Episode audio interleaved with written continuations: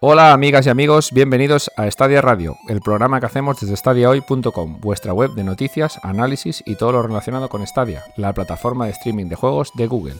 Yo soy Víctor Bosch y bueno, este es el episodio número 12 de Stadia Radio. Y pues bueno chicos y chicas, esta semana estamos solicos, aquí el tío Víctor y el tío Felipe. ¿Qué tal tío? Hola Víctor, ¿qué tal? ¿Qué tal tío?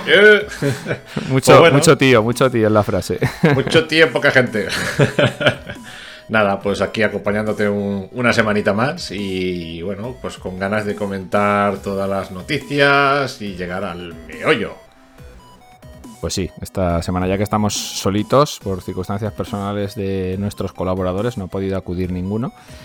Eh, vamos a hacer un, meollo un poquito, un poquito especial, con, no sé, bueno, curioso, más que nada, ¿no? Supongo que a más de uno le vendrá bien. Pues si quieres nos vamos directos a las noticias, que tenemos un montón. Sobre haber sido una semana floja tenemos bastante, bastante de lo que hablar. Pues sí, hay bastante turrón, la verdad. Y, bueno, pues nada, si te parece bien, empieza tú mismo con, con la publicación y la comentamos, vamos comentando. Muy bien, vamos para las noticias. Bloque de noticias. Bueno, pues empezamos, vamos a ir en orden porque ya, como he dicho antes, tenemos, tenemos de todo, en orden de publicación en la web, me refiero. Vamos, en vamos a empezar hablando... Sí, Hoy estoy fino, ¿eh? Hoy vengo afinado con los chistes. Sí, sí, fino, fino. Ya veremos cómo acabas con los chistes hoy. A ver, eh, la, primera entrada que tenemos es WWE 2K22, anunciado, pero sin plataformas. O sea, han anunciado el juego, que está en desarrollo, bueno, más que en desarrollo, supongo que, lo tendrán medio hecho ya, pero no han anunciado ninguna plataforma. O sea, ya no es que no salga para Stadia, es que no sabemos para qué plataforma va a estar. Pues sí, recordamos que la última versión de este, del juego de WWE fue el Battlegrounds, que era una versión así más light, ¿no? Más... Eh, no era rollo simulador, sino más bien arcade y caricaturesco, ¿no? 2K eh, Games ha anunciado esta vez que va a proseguir con la línea más real, más, la, más, la que es más simulador, por decirlo de alguna forma. Y lo que pasa, pues eso, que no ha anunciado en qué plataforma se lanzará el juego. Entendemos que esta guía pues, podría entrar dentro de, de esas plataformas de lanzamiento, pero de momento no hay ninguna plataforma confirmada.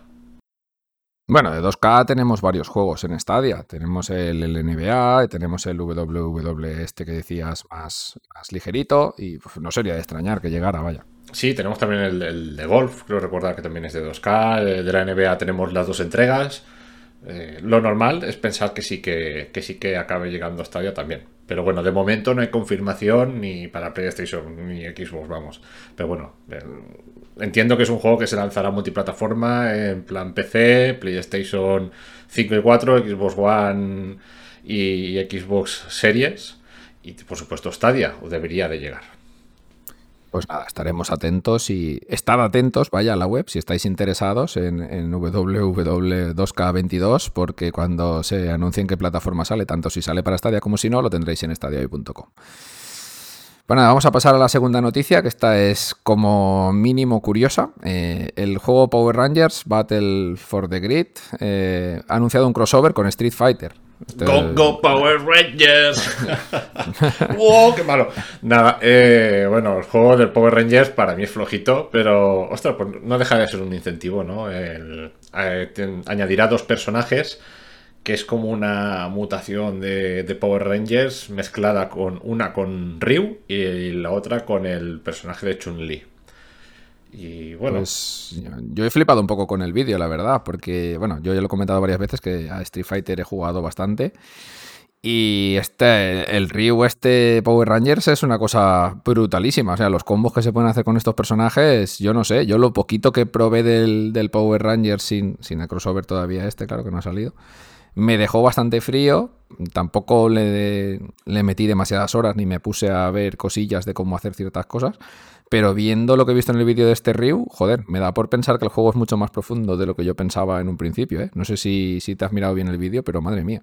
Sí, a ver, yo, yo lo reconozco. Yo soy muy manco para los juegos de lucha y, no llego a explotarlos eh, más allá de un 10%, eh, seguro. Quiero decir, lo que pasa que a mí si un juego de lucha pues no tiene un aliciente, pues un modo historia un poco más así, más elaborado, alguna cosilla así pues un poco me desentiendo, ¿no? Porque no es mi estilo de juego. Pero sí que es verdad que a nivel de profundidad, si, si controlas en eh, los juegos de lucha y tal a nivel más competitivo, pues, tiene muy buena pinta. Es lo que decías tú, eh, tiene pinta de tener combos así elaborados y una jugabilidad más profunda de lo que parece a simple vista. Sí, sí, no sé, le vi muchos, le vi muchos toquecitos de, vaya, de Street Fighter, propiamente dicho, al, al, movimiento, ya no solo los ataques más reconocibles de Ryu, ¿no? Como el Tatsumaki Senpukiaku, el Shoryuken, el Tal cual. el típico, el típico, no, el legendario sample de sonido del Street Fighter 2, ¿no? Que decía, saber lo que decía, pues eso que has dicho tú. Lo confirmo. Pues sí, aparte, aparte de estos movimientos, como, como, digo, clásicos de la saga, le he visto toques de, ataques típicos de, de Street Fighter 4 y 5, que son más pues no sé, de ataques de romper la guardia cuando estás agachado, de, no sé, de ataques un poco más elaborados, ¿no? Más complicados que los, típicos de siempre. Que le dan más versatilidad a lo que viene a ser el, gameplay, ¿no? En un juego de lucha. No sé, por eso digo que igual eh, lo vi y dije, va, esto, este juego es un juego más del montón y igual tiene más profundidad de la que pensaba. O sea que igual le vuelvo a dar un, otro tiento cuando tenga un ratito. Muy bien, yo no me atrevo a jugar contra ti. no, no te preocupes. Bueno, vamos a continuar, va. Eh, ha detallado su fecha de lanzamiento y nos llegará el 20 de julio. Pues este juego tiene una pinta muy, muy buena, la verdad que visualmente es muy bonito y, seguro que hay mucha gente que está esperando. Pues nada, chicos, el 20 de julio eh, saldrá a la venta. Bueno, recordar a la gente que el, que el juego plantea es una especie de, de JRPG, por decirlo de alguna forma, que juega con con los poderes del personaje que puede manipular el tiempo, ¿no? Entonces, eh, dependiendo de la ocasión, nos tendremos que, utilizar ese tiempo para avanzar o retroceder en, en según qué aspectos en los combates, por ejemplo. Eh, o sea, juega con esa táctica adicional. Y bueno, tiene muy buena pinta, como apuntabas, y el 20 de julio pues será una cita a la que no podremos decir que no. Bueno, como tú has dicho, Parece un JRPG, pero el juego, si no recuerdo mal, está desarrollado en Europa. Eh, pues incluso si me apuras, tiene toques eh, de la ciudad de Colombia, creo que, que se ¿Ah, basaba también. Sí, sí, sí, sí, sí. los escenarios estaban basados en, zonas concretas de, Colombia. Pero bueno, busca, lo, que el juego busca es ser un homenaje eh, a los JRPG, pero no está desarrollado en Japón. Muy bien, muy bien. No, ya digo, a mí la estética me, llama bastante. Después que, el, que el juego me enganche o no, eso ya lo veremos cuando salga. Pues bueno, continuamos, va. Una noticia recurrente. Todas las semanas, como ya dijimos desde, bueno, dijimos desde el primer podcast y llevamos 12 con este, eh, Cyberpunk está presente en, en, todos nuestros noticiarios. Y como no podía ser menos, pues bueno, esta semana nos ha llegado el parche 1.21, que es un parche rápido, un hotfix que llaman ellos. Y viene más o menos y un poco de coña, pero no, a arreglar los bugs que nos dejaba el parche gordo, que fue el 1.2. Que si pudisteis, o si no lo hicisteis, estáis yendo ya a verlo, el vídeo que hizo Javi Camino, crítico de 20, en el canal de Stadia Hoy TV, que bueno, eh, que nos dejaba ver que la versión 1.2, que era la, pues bueno, que venía a arreglarlo todo, nos dejó con bugs, pues si puede ser más gordos incluso que las versiones anteriores, y con este hotfix, por lo que nos ha podido decir Javier, que ha estado jugando bastante esta semana, eh, han arreglado muchísimos bugs. Llegó a estar incluso en una sesión de tres horas seguidas, nos contó, sin un solo bug, que me parece pues todo un logro para Cyberpunk. La neta del planeta, Víctor. ¿Pero qué me estás contando? ¡Órale! Nada, no, tiene, bueno, otro parche más para la colección, ¿no? Y que parece que esta vez sí que ha tenido más efecto, más suerte que los anteriores. Yo le he estado echando un tiento y la verdad es que he notado el juego mucho más, eh, más sólido. Y, bueno, pues poco a poco, ¿no? En algún momento llegará el juego a estar completamente desbugueado, por decirlo de alguna forma, y, con ganas también de que lancen el multijugador que prometieron, aunque todavía será de, de rogar, obviamente, hasta que no arreglen el juego eh, multijugador. El, el multi lo cancelaron, tío. ¿Lo cancelaron directamente? Creo que sí. Sí, sí. Hostia, Yo creo que, a ver, bueno. Yo creo que llegará. lo que pasa es que lo, cancelarían el, tema de lanzarlo en la fecha que tenían prevista. Entonces habrán dicho, vamos a aparcarlo, arreglamos el juego primero, ya cuando lo tengamos arreglado lo volvemos a valorar y, miramos a ver. Y no me extrañaría que en un futuro lo. Bueno, pues volvieran a lanzar una fecha de publicación o supiéramos algo de él. Yo creo que sí. Bueno, a ver, lo, que sí que han dicho, que no lo hemos publicado en la web, pero bueno, me parece interesante mencionarlo, han salido a la palestra la gente de CD Projekt, el Kiwinski este y su, compañero. David Guetta. Los dos, los, sí, David Guetta y su colega. Eh, los dos fundadores, vaya, de, esto. Y han dicho que, que, van a arreglar el juego hasta, hasta el final, ¿no? De sus consecuencias, de que no planean dejar el Cyberpunk con un par de parches más y hasta ahí ha llegado, ¿no? Ellos pretenden dejar el juego no al nivel que nos gustaría a muchos, ¿no? Porque como mucha gente piensa, yo incluido, y supongo que tú también, hay muchas cosas que son inarreglables porque son, son del propio engine del juego, son, son de la base, ¿no? Como, no sé, eh, toda la IA absurda que hay en, Night City, todas las cosas que pasan que... Hay muchas cosas que no las van a poder arreglar, pero al menos el juego que sea pues lo que ellos pretendían que fuese, ¿no? Han dicho que van a llegar hasta el final con él. Lo más cerca aunque les cueste, les cueste 10 años, sí, aunque les cueste 10 años van a dejarse el resto ahí. Y también me gustaría añadir otra noticia que he leído esta mañana, y hablando de Cyberpunk, porque Cyberpunk da para podcast el solo que, bueno, que CD Projekt ha doblado ganancias, eh, o sea, tuvieron ahí un primer momento un poquito chungo con la salida, todo el tema de la PlayStation Store, pues bueno, de momento llevan ganaditos 250 millones de, euros, vaya. Sí, para que luego se quejen. Pero bueno, yo a, favor de Cyberpunk he de decir eso, que esta misma mañana, sin ir más lejos, eh, he vuelto un poco a Night City ostras, y, sobre estar lo roto que tú quieras que esté, ves el juego y dices, es que está a, otro nivel respecto a los juegos que solemos jugar en el día a día, que aparecen en el día a día publicados, ¿eh? No, o sea, puede estar lo roto que quieras, pero, pero el juego está a otro nivel. Eso, yo no, soy no soy quien para criticarlo porque lo, lo he comprado dos veces. Vaya, yo lo tengo en Stadia, lo compré con la Premier y lo, lo tengo en, en PC. O sea, que justamente yo pues no sé quién para hablar. A mí el juego me, encantó, pero bueno, todos los bugs, si los, si los corrigen, pues mejor, ¿no? eso sí, por supuesto. Pues sí. Pues nada, vamos a dejar el tema Cyberpunk. La semana, joder, ¿cómo estás hoy? Estás fina, ¿eh? La, semana que, viene las carencias del podcast con mis tonterías. Sí, sí. Bueno, tendrás, tendrás tiempo, no te preocupes. Hablaremos más la semana que viene de Cyberpunk. Ya lo digo, porque seguro que pasa. Y si no pasa, pues bueno. será un hito en la historia de esta de radio, que no hablemos de Cyberpunk 2077. Bueno, continuamos, va. Eh, se ha anunciado Fórmula 1 2021, pero no sale la palabra Stadia en el, en el tráiler. Podemos ver PlayStation, Xbox, Steam, tal, y no sale la palabra Stadia.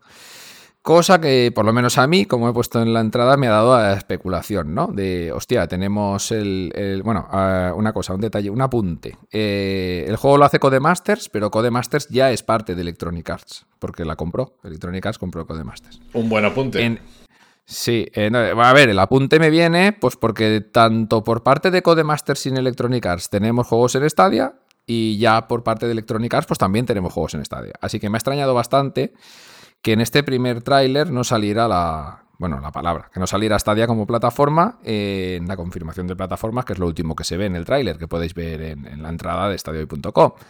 Entonces yo me puse a especular y pensé, hostia, que no nos harán un, un Resident Evil Village, de decir, pues una, confirmación, digamos, un poquito más exclusiva para Stadia, de que el juego va a llegar, con alguna cosita más, no sé, como por ejemplo, eh, oye, que ponemos habilitación para volantes, o yo que sé, cualquier chorrada, porque esta gente no sabemos por dónde nos van a salir.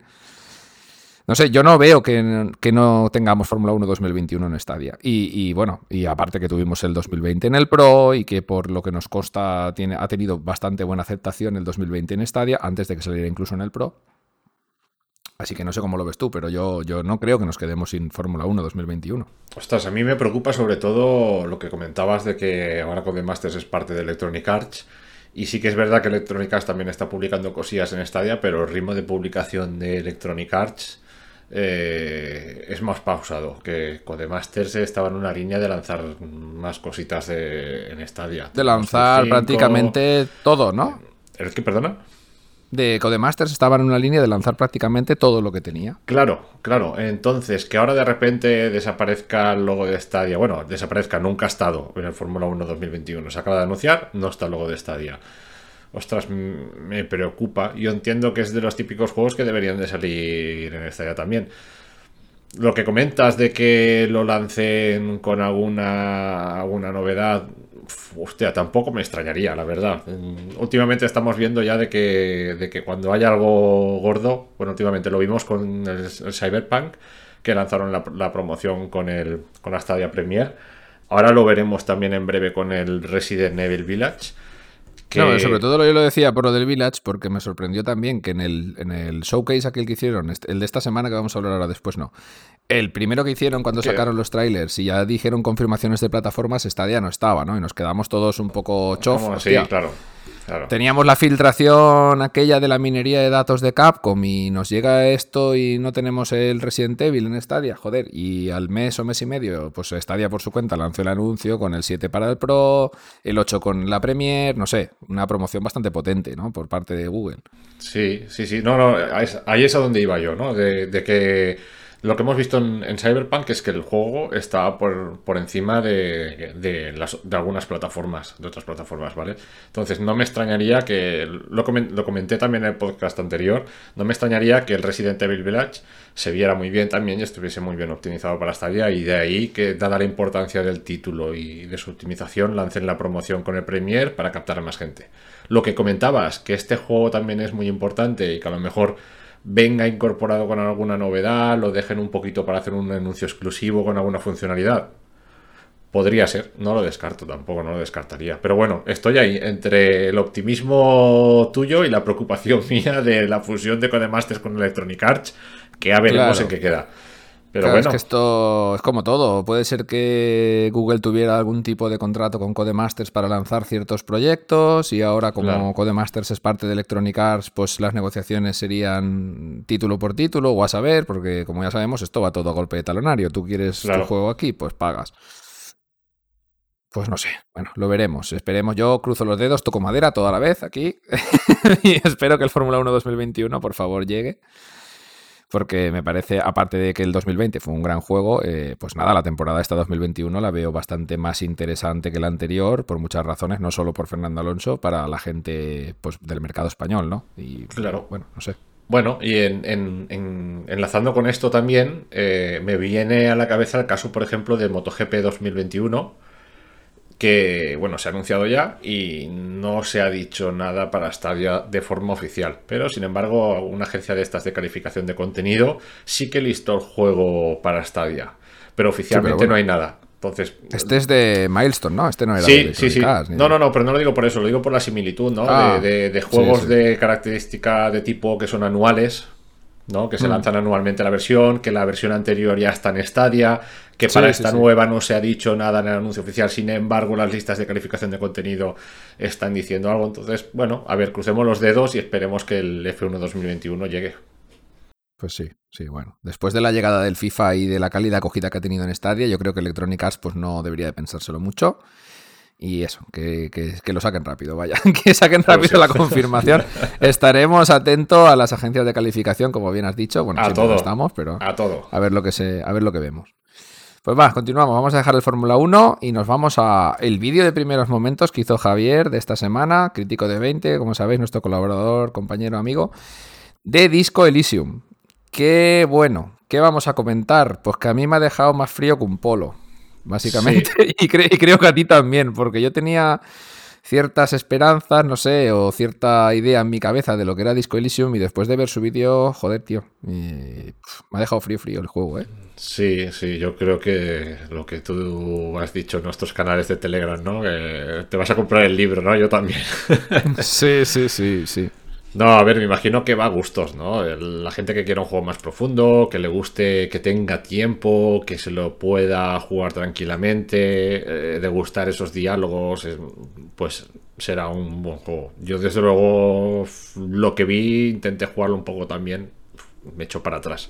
No es mi tipo de juego. Yo, mira, voy a, romper una lanza a favor de, de Berchi, ¿eh? que seguro que cuando lo oiga dirá, me cago en tu puta madre. ¡Hala! ¿Dónde está el No, no. bueno, eso. Eh, pues nada, que coincido con él en que en este caso yo no me meto en un juego para leer. a ver, para leer, vamos a hacerlo entre comillas. Para solo leer, porque Disco Elysium, por lo que vemos y nos propone, pues joder, lo que decía yo en el Telegram, ¿no? Que igual en un libro nos quedaría algo más apañado que en un videojuego que viene a ser algo más interactivo, ¿no? O que por lo menos eso buscamos y, y no sé.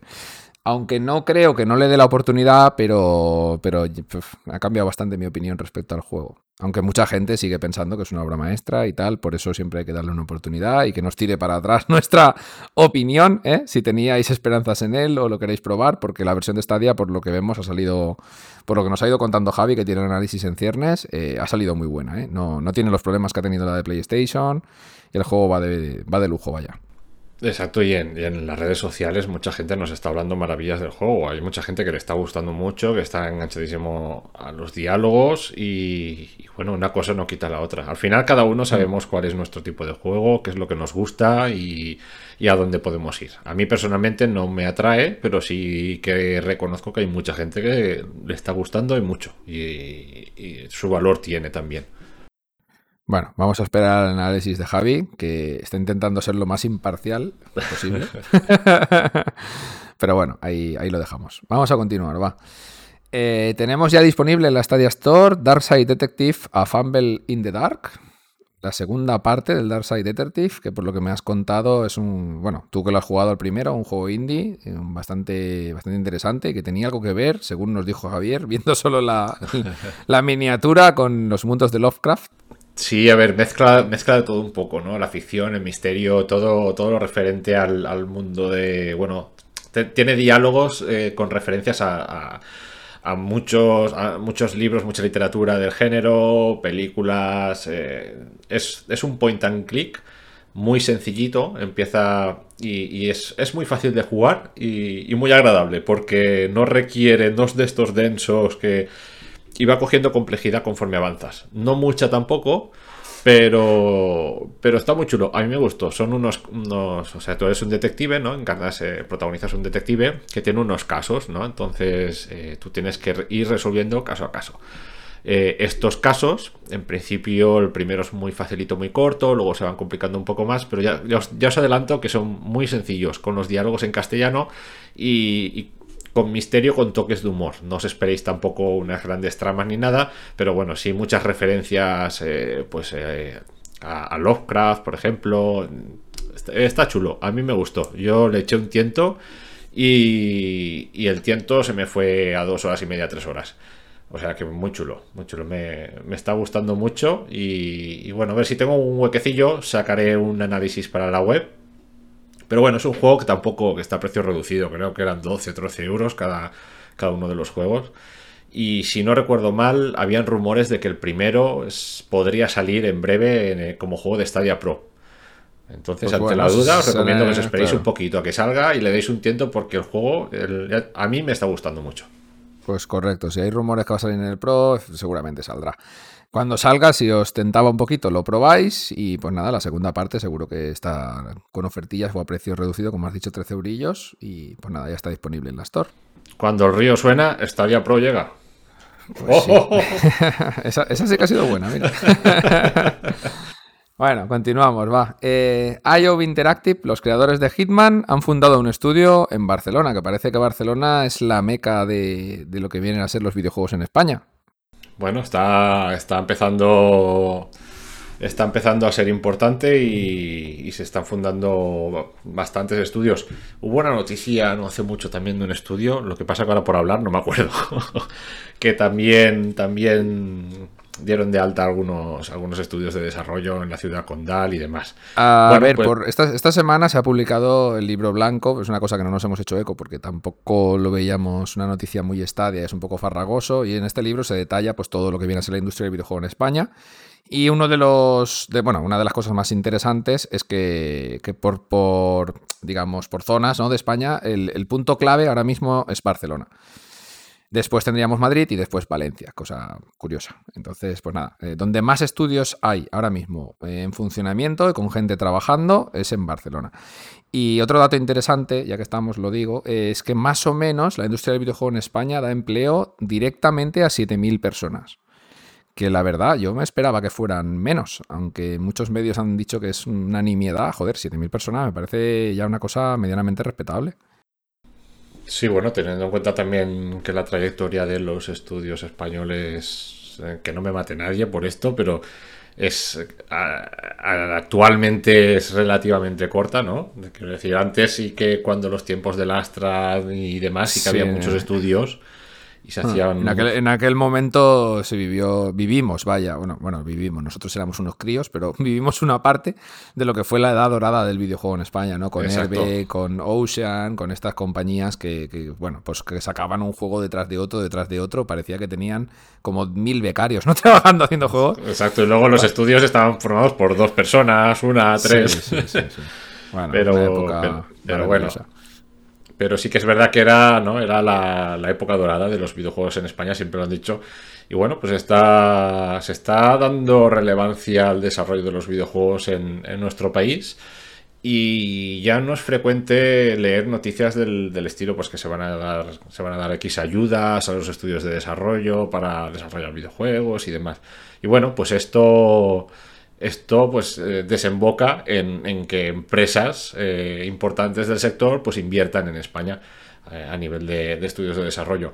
en concreto, IOI Barcelona, que es el nombre del estudio que le ha puesto IO Interactive al, estudio este nuevo de, Barcelona, se va a encargar de dar soporte al desarrollo del actual Hitman, aparte del proyecto nuevo de 007 y según cuentan una nueva IP que están por anunciar veremos, veremos esa nueva IP en que, en que queda. Pero bueno, ya solo con el proyecto de 007 ya nos deja ahí buen sabor de boca. Sí, sí, la verdad es que después de Hitman 3, este 007, joder, yo le tengo ganas, ¿eh? Por lo menos de ver los primeros compases, los primeros trailers, a ver qué, qué, tiene entre manos y oí, ¿no? Porque James Bond, por lo menos para mí, eh, es una franquicia fetiche, ¿no? En el mundo del cine. Y no sé, no sé, no sé en qué se van a basar, a qué se van a coger, si van a hacer algo propio, si van a tirar por las últimas películas, no, no lo sé. Y así, lo espero bastante, sí. A ver, yo tuve, bueno, analicé el Hitman 3, tenéis el análisis en Stadia hoy, me gustó muchísimo, stadiahoy.com, eh, me gustó mucho y, y ostras, pues tiene, tiene un enfoque así más pausado, ¿no? De de muchas veces de sigilo, de pasar desapercibido, eh, que encajaría muy bien con la franquicia de 007, ¿no? Cuando, no sé, esas partes de, las películas más tranquilas en las que tiene que dialogar con, ¿no? tiene, es que da, no sé, yo le, tanto. Tiene, tiene, tantas acepciones diferentes James Bond. Podríamos hacer desde esa que has dicho tú, más tipo espía, ¿no? Clásico, de toda la vida, con poca floritura, poco disparo, una narrativa buena, sigilo. Hasta podríamos hacer, basarnos en las últimas pelis de Daniel Craig y hacer un puto juego de acción con escenas scriptadas de lo más puto loco que se te pueda ocurrir. Bueno, sí, claro. Podríamos hacer virguerías, pero viniendo de IOI, seguramente el enfoque será más, más parecido a. Más pausado, sí. Yo creo que será más pausado y sí, a ver, si lo hacen así, será, será. Yo creo que será un gran acierto. ¿Que hacen un juego de acción más directa? Pues a ver, al final todos dependiendo de cómo lo hagan, si lo hacen bien también puede funcionar. Pero yo creo que, que, ya van a optar por algo distinto a lo que se venía haciendo con la franquicia de 007. Y cuando han escogido a IOI, vamos, ya sabemos. Imagínate, imagínate un James Bond con las posibilidades de, Hitman, ya no solo en cuanto a asesinar gente, ¿no? sino en cuanto a, a, a rolear, vaya.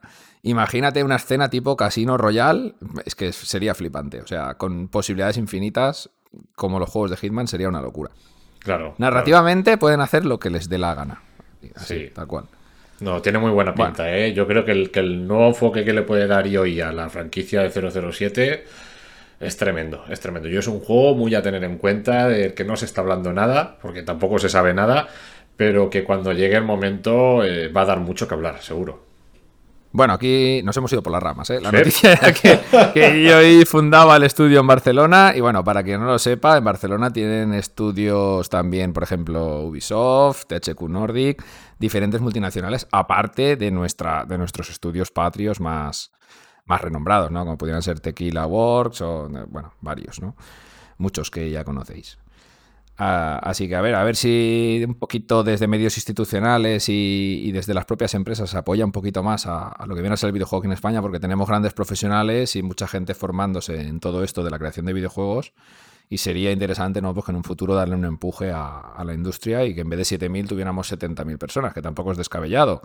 Porque, por ejemplo, un país como es Polonia, que podrías decir, hostia, pues Polonia, un país ex Europa del, de, ex Europa del Este, digo, un país de Europa del Este, ex Unión Soviética, tal, pues tienen una industria del videojuego muchísimo más potente que la nuestra. Solo CD Projekt Red es una empresa que podría darle un vuelco a todas las que están aquí en cuanto a personal y todo, y, incluso a, a, economía me refiero, ¿no? Como he dicho antes, solo con Cyberpunk pues han ganado 250 millones de momento, ya veremos dónde acaban. Eh, al final acabará como Avengers Endgame con, con mil millones o dos mil millones, o a saber, ¿no? Este, este, juego tiene un recorrido largo.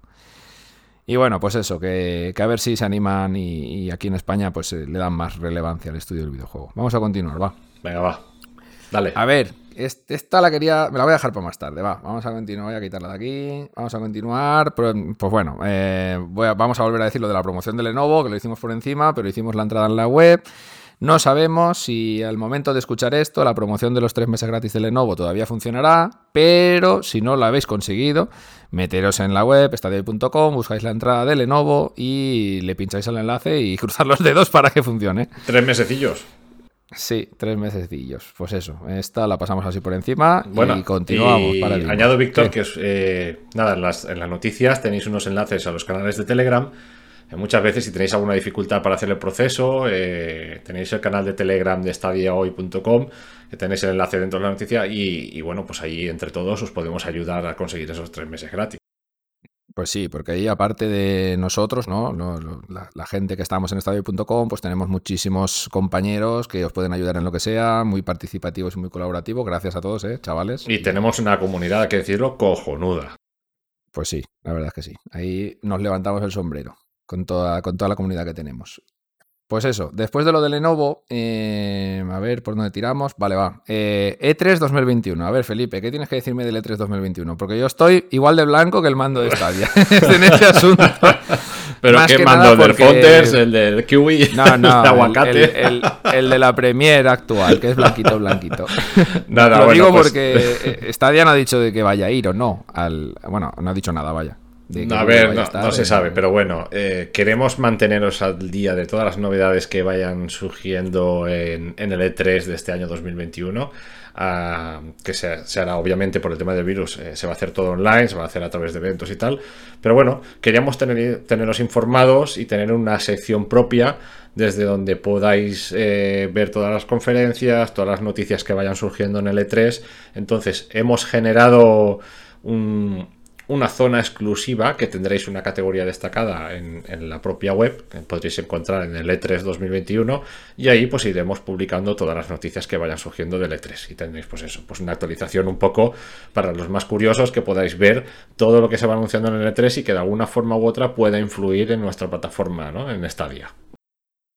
Pues sí, parece una idea cojonuda tener todo ahí recopiladito, todo lo que vaya a llegar a Stadia eh, esté en el E3, pero no tenga presencia directa de Google, así como si por suerte, pues Google dice que va a ir y nos hace algo. Y si no, si no está directamente en el E3, pero se nos monta algún tipo de ventillo paralelo, Stadia Connect, o como, ¿cómo se llamaba esto? Stadia, bueno, ni lo recuerdo, hace tanto que no hacen uno. el Stadia Connect, bueno, nada, cualquier cosa que, puedan hacer algún evento online digital para, para el evento de 3, pues lo iremos publicando. Actualmente eh, tenemos una compañía que ya ha confirmado su asistencia, bueno, su asistencia, su evento para las fechas del E3, que es Ubisoft, y, ya tenéis en, esa página exclusiva del E3, ya tenéis puestas las fechas del próximo evento del Ubisoft Forward dedicado al, al, E3, donde se espera, pues mm, nos imaginamos que tenemos más información sobre el próximo Far Cry 6, por ejemplo, a ver si nos muestran algo del Quarantine del Rainbow Six Siege Y, bueno, nada, estad atentos por ahí, pasados de vez en cuando porque iremos poniendo todas las, actualizaciones y todas las novedades de la feria. Muy bien, de lujo. Pues bueno, continuamos, va. Nos dejamos el E3, que de momento solo tenemos este, esto que has comentado muy bien, Felipe, esta página exclusiva dentro de nuestra web stadia.com, donde podéis ver todo lo que sea relacionado con Stadia, pues con, que tenga que ver con el E3, vaya. Pues bueno, continuamos, va. 9 eh, to 5 anunciado para Stadia. Esto es una exclusiva de stadiahoy.com. Exacto, sí, sigue Víctor, perdona. No, no, no, eh, no, si la noticia es tuya, o sea que coméntalo tú. 9 to 5, este, este shooter estratégico tipo Rainbow Six Six que va a llegar a Stadia, vaya, y, lo, hemos, lo hemos dicho en exclusiva aquí en Stadia.com. Exacto, bueno, es una exclusiva a nivel mundial. Yo creo que nadie, nadie lo tenía reportado.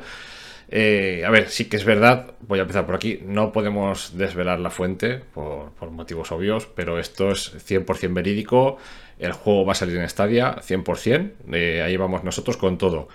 Eh, saldrá, no tenemos la fecha, eso sí que es verdad, no sabemos si es este año o el año que viene, pero 9 to 5 está previsto para Stadia.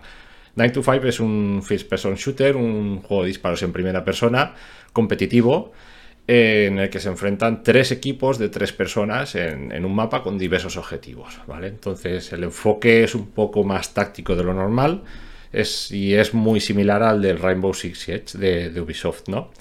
Y bueno, podremos hacer uso de drones para ver dónde están nuestros enemigos, eh, nada. Tenéis varios trailers, tenéis un trailer gameplay y el trailer oficial del, del juego en la, en la página web, ¿no? en estadiohoy.com e iremos actualizando pues, con cada noticia que tengamos sobre el juego.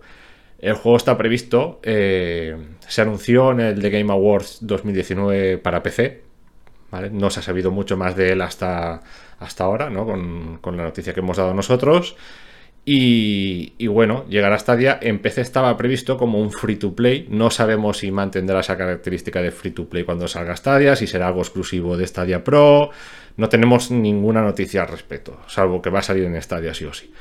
Eh, y nada, bueno, estaremos al, tanto para, para, ofreceros cualquier novedad. La verdad que el juego pinta muy bien, tiene unos gráficos muy chulos, recuerda mucho también al Call of Duty en cierto, en cierto sentido. Y nada, yo creo que que es un título que, ya nos viene bien tener un, un first person shooter competitivo de ese, de ese calado y, que nada, yo lo espero con muchas ganas porque tiene muy buena pinta. Bueno, pues a ver si es capaz de plantarle cara al Rainbow Six. Pues sí, veremos a ver si Ubisoft no se duerme los laureles porque el Rainbow Six fue eh, listado también en una página de, calificación de contenido. De momento no sabemos nada. Yo espero que con la expansión esta que van a lanzar de Quarantine, que será más cooperativo y tal, eh, ahí tengamos alguna noticia sobre Stadia. Pero bueno, de momento, nada, ya sabéis. Y si queréis estar al corriente de todas las novedades y, pues bueno, como esto, noticias exclusivas, que el tiempo nos dará la razón, ¿no? Eh, pues ya sabéis dónde tenéis que ir, a stadiahoy.com, pero vamos de cabeza. Ahí estamos. Pues bueno, vamos a cerrar el bloque. Bueno, vamos a cerrar. Vamos a cerrar cuando terminemos con esto. Eh, con Resident Evil, con el Resident Evil Showcase, ¿no? Este ventillo que se ha montado Capcom para mostrarnos un poquito más antes de su salida, el próximo 7 de mayo, de todo lo que viene a ser Resident Evil Village y sus diferentes pues, modos de juego y cosillas y su demo y todo. Así que bueno, primero, pues nada, han sacado el tráiler 4, que lo han denominado ellos donde podemos ver un poquito más ¿no? de, pues de, todo esto, ¿no? de la jugabilidad, de los NPCs que nos vamos a encontrar y de, qué va, ¿no? en fin, el Resident Evil Village. Eh, después, dime Felipe, comenta. Nada, nada, solo quería añadir pues eso, que el, que el, enfoque sigue siendo el mismo que Resident Evil 7, eh, un juego en primera persona, como ya sabréis, lo que pasa que añaden, añaden nuevas mecánicas, eh, hay elementos de caza para, para aumentar las, los atributos de, nuestro protagonista, pues tendremos que cazar animales, prepararnos unas comidas que nos darán más salud, más agilidad, etc. Eh, los combates ahora con licántropos parecen también que han ganado en verticalidad. Veremos escenarios más abiertos, más verticales. Los licántropos podrán escalar, saltar. Bueno, yo creo que tendrá un poquito, un poquito bastante más acción que el 7. Pero bueno. Eso, eso se ve bastante claro en el tráiler, de que el juego tira un pelín más hacia la acción. En el 7 teníamos entornos muy cerrados, eh, todo era mucho más pausado, con, esta familia Baker totalmente enajenada, ¿no? Que, nos podían salir en cualquier momento ahí, no sabíamos lo que iba a pasar, ¿no? Eh, la tensión se palpaba en cada momento. Y en este 8 parece que vamos a tener un poquito más, más de libertad, escenarios más de exteriores, más, no sé. Pues otro ambiente, ¿no? Sí, y, por no olvidar también, yo creo que habrá zonas más abiertas, así de más acción, y luego habrá zonas más cerradas, donde nos dará más canguelo con, la Lady Dimitrescu esta, que es la vampiro esta gigante, y sus hijas ahí, que intentarán ahí mordernos el pescuezo. Y, pero bueno, pinta muy bien, ¿eh? Está, este hay que ponerlo en la agenda sí o sí. Bueno, pues dentro del showcase continuamos también con Resident Evil 8 y pues nada, modo mercenarios. ¿Qué podemos decir del modo mercenarios, no? Eh, ya estuvimos hablando de este modo eh, en el podcast este que nos marcamos exclusivo de la saga Resident Evil. Y bueno, a mí personalmente ya lo dije, es un modo que, me encanta, porque ya lo pusieron por primera vez en el Resident Evil 4 y es un, modo que en el 4 era un modo horda, ¿no? Simplemente pero pues generaba mucho pique porque, pues bueno, te, obligaba a marcar la puntuación más alta, eh, tenías una imposición de tiempo y conforme ibas matando los enemigos y recuperando ítems y tal, pues ibas mejorando el tiempo, mejorando puntuaciones. Y aquí en el, en el 8 le han dado un, pues un enfoque, eh, vamos a ver, el mismo, pero también con diferentes modalidades, ¿no? Por lo que hemos podido ver. Eh, pues tienes también unas zonas eh, concretas por las que pasar y terminarlo, tiene otro, tipo de, mecánicas, ¿no? Sí, bueno, aquí el experto eres tú del mercenarios, pero, pero vamos, es un, modo adicional, pues que con esto prolongaremos mucho más la vida del juego y, y podremos jugar en cooperativo con otros jugadores, pues que siempre no está de más. Bueno, aquí nos metieron un pequeño tráiler del modo mercenarios con las novedades más destacadas que va a tener, ¿no? Va a tener crafteo de armas, va a tener una tienda con este nuevo buhonero, ¿no? Que es un personaje así estrambótico, súper gordo y extraño, pero bueno, muy parece, parece gracioso, vaya. El buhonero salía ya en Forastero, en el Resident Evil 4, ¿no? Correcto, correcto. El buhonero era una pieza clave del Resident Evil 4. Y también vamos a tener unos, unos ítems eh, repartidos por el escenario que nos van a dar eh, pues ciertos, ciertos poderes, ¿no? Bueno, bueno, ya no poderes, sino ciertas habilidades. Eh, pues que podremos, que nos darán un toque más de estrategia. Si no era ya bastante estratégico el modo mercenarios, le van a dar un puntito más estratégico todavía, ¿no? Ir recogiendo estas habilidades en ciertos puntos y bueno, para mejorar nuestras puntuaciones y nuestros tiempos en cada escenario. Tiene muy buena pinta. A mí la verdad es que, joder, me ha, dado un poquito de hype esto del Mercenarios del Resident Evil 8. No, tiene que estar muy bien. Y bueno, esto ya es la confirmación de que el juego ya se encamina directamente a la acción. Por lo menos en este modo de juego no puedes esperar otra cosa que no sean tiros, tiros y tiros. Eso es así. Sí, hemos visto ya que el personaje se ve más ágil, ¿no? comentábamos en el análisis que, que, Ethan pues no deja de ser una persona normal, no es un, soldado. Y, aquí en el 8 ya, yo ya le veo más stars, ¿sabes? que antes. se, le ve más, más, más, ágil en los movimientos, en, los disparos, en, todo, vaya. Cuando ves el gameplay te das cuenta de que, de que le han dado un puntito más de, de velocidad a la acción la familia Baker ya, ya lo ha espabilado, ya, ya le han dicho, ¿eh? ¿Qué pasa? Claro, pero aquí es, lo que comentabas tú, con, estos nuevos enemigos, con licántropos, con toda clase de enemigos ágiles, rápidos, eh, pues no, no le va a venir mal, creo yo, este puntito de acción, ¿no? No, seguro, seguro que sí. A ver, yo creo que también es darle, no sé, una vuelta más a la, franquicia, ¿no? Añadir. Yo creo que le sentará bien. Sí, sí, porque si lo haces eh, solo zombies eh, y tal, más clasicote, eh, hay que darle un puntito de. Los licántropos es una buena, una buena alternativa. Que al final, los licántropos estarán ligados prácticamente con el mismo virus, que, que, no serán licántropos como tales y tal, pero bueno, mm, no sé, a mí. A mí me ya, Ya veremos cómo enlazan la historia directamente de cómo terminó el 7 a cómo empieza esto. sí, bueno. es, una de las, es una de las cosas que me tira un poco en vilo. el virus se escapó en una maleta, cayó un meteorito sobre Raccoon City, justo estaba la maleta en medio, mutó todo y el mundo se fue a la mierda y le hacían los licántropos, ¿no? Algo así. Sí, sí. Algo así. bueno, pues ya para rematar el tema Resident Evil Village, eh, tendremos una demo en Stadia. Eh, es un poquito curioso esto, porque nos ha tocado verlo antes de empezar el podcast porque no lo teníamos nada claro. La demo va a estar solo disponible durante 8 horas de un día concreto, que es del día 2 al día 3 de mayo. y solo podremos jugar 60 minutos.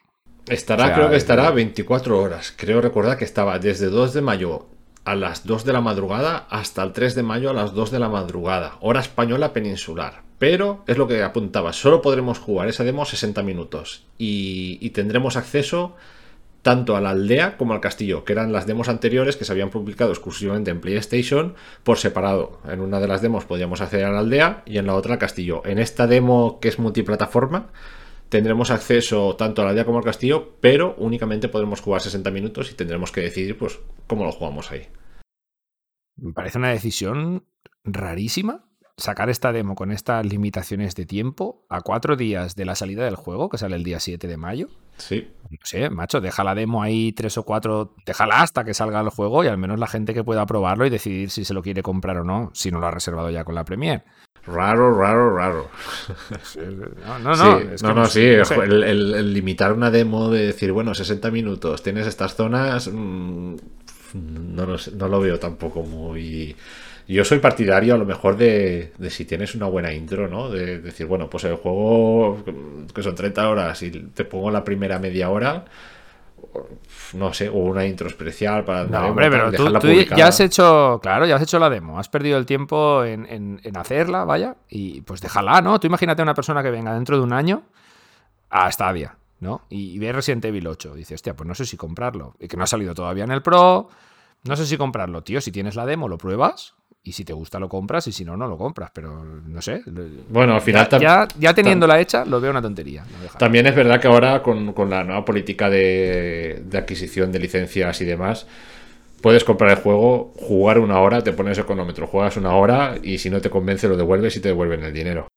Ya, pero esto ya es tedioso. Ya tienes tú que de hacer la devolución, que te devuelvan el dinero. De la otra forma es una Te demo. puede, y pasar, te, te puede pasar como Berchi, que te compras el FIFA y... Berchi, te Y te pongas a, te echamos a de menos. Pongamos a cambiarle las ropitas aquí a Ethan, ¿no? Y se nos han pasado dos horas y ya no podemos. devolverlo. ¡Ostras! Ya no puedo, no, ya no puedes hacer la devolución y, y Ah. zasca, y te lo tienes que quedar. Bueno, Pues sí, bueno, de todo, de todo se aprende. Seguro que a Alberto no le vuelve a pasar esto. bueno, pues ya, si quieres, ya cerramos el tema de noticias, que ya, ya hemos hablado bastante y nos vamos para el meollo. Va, a ver esta semana qué, qué se nos ha ocurrido. venga, vamos para allá. El meollo de la semana. Pues bueno, ya estamos en el meollo. Pues esta semana, como estábamos aquí hand to hand, face to face, Felipe y yo solitos, se nos ha ocurrido hacer un top de los juegos que más nos han gustado o que más recomendaríamos en Stadia. Y vamos a hacer un top 10, pero como casi se nos va un top 20, lo hemos dejado en top 15. Una cifra un poco extraña para hacer un top, pero bueno, es lo que nos ha salido, ¿no? Eh, no están ordenados ni de mejor a peor, ni de ninguna forma, ¿no? Según nos hemos ordenado, los vamos a ir diciendo de la forma que nos han venido a la cabeza, ¿no? Random. Sí, bueno, más o menos. Ah, ah, así que nada, vamos a pasar directamente al primero de estos 15 juegos que re- recomendaríamos en Stadia. Si no los habéis jugado ya, porque supongo que muchos, pues seguramente o ya los habréis probado o, o a saber, ¿no? Vamos a empezar por Cyberpunk. Otra vez Cyberpunk. Cyberpunk, Dime bueno, algo que no sepa del Cyberpunk. pues nada, ya que nos ha venido al pelo lo del parche 1.21, que ha arreglado un montón de cosas y que como nos decía Javier, que ya hemos comentado antes, ha podido jugar tres horas seguidas sin ningún bug. Entonces, para toda esa gente que estaba diciendo, ah, es que Cyberpunk está roto, vamos a esperar a que lo arreglen, es que no te has decidido todavía a probarlo, es que no sé si estará... Cyberpunk es un puto juegazo. O sea, así en dos palabras, aunque sea, suene soez, ¿no? Es lo que es. Y si ahora ya lo van dejando bastante más fino, porque por lo que hemos podido ver en este último parche, aunque como hemos dicho antes no van a parar de parchearlo, pues es, una, es uno de los 15 mejores juegos de Stadia, sin duda, vaya. Sí, es un juego, pues bueno, es eso, que le podrás echar horas, horas, horas y no, no te canses. Es un juego que te pasarás la campaña, eh, continuarás jugando, eh, pararás de jugar, luego volverás porque tienes X misiones secundarias por hacer y, y tiene misiones secundarias muy chulas que, que realmente no es lo típico de ve aquí, cárgate tal, que también las hay. Pero hay algunas secundarias que se alargan y, y- y da, da mucho juego, nunca mejor dicho, ¿no? Y está muy chulo. Eh, Sí, lo tenemos que recomendar, sí o sí. También es verdad, acordaros de poner el modo rendimiento para jugar al Cyberpunk en, en su mejor versión en Stadia. Sí, sí, sí, sí, desde luego que sí. Yo, yo también lo recomiendo el modo de rendimiento. Y bueno, a mí me parece un juego súper rejugable, ¿eh? aunque si, ya con la campaña y con haciendo las misiones, como tiene tres orígenes, ¿no? El principio eliges el, el, origen de tu personaje.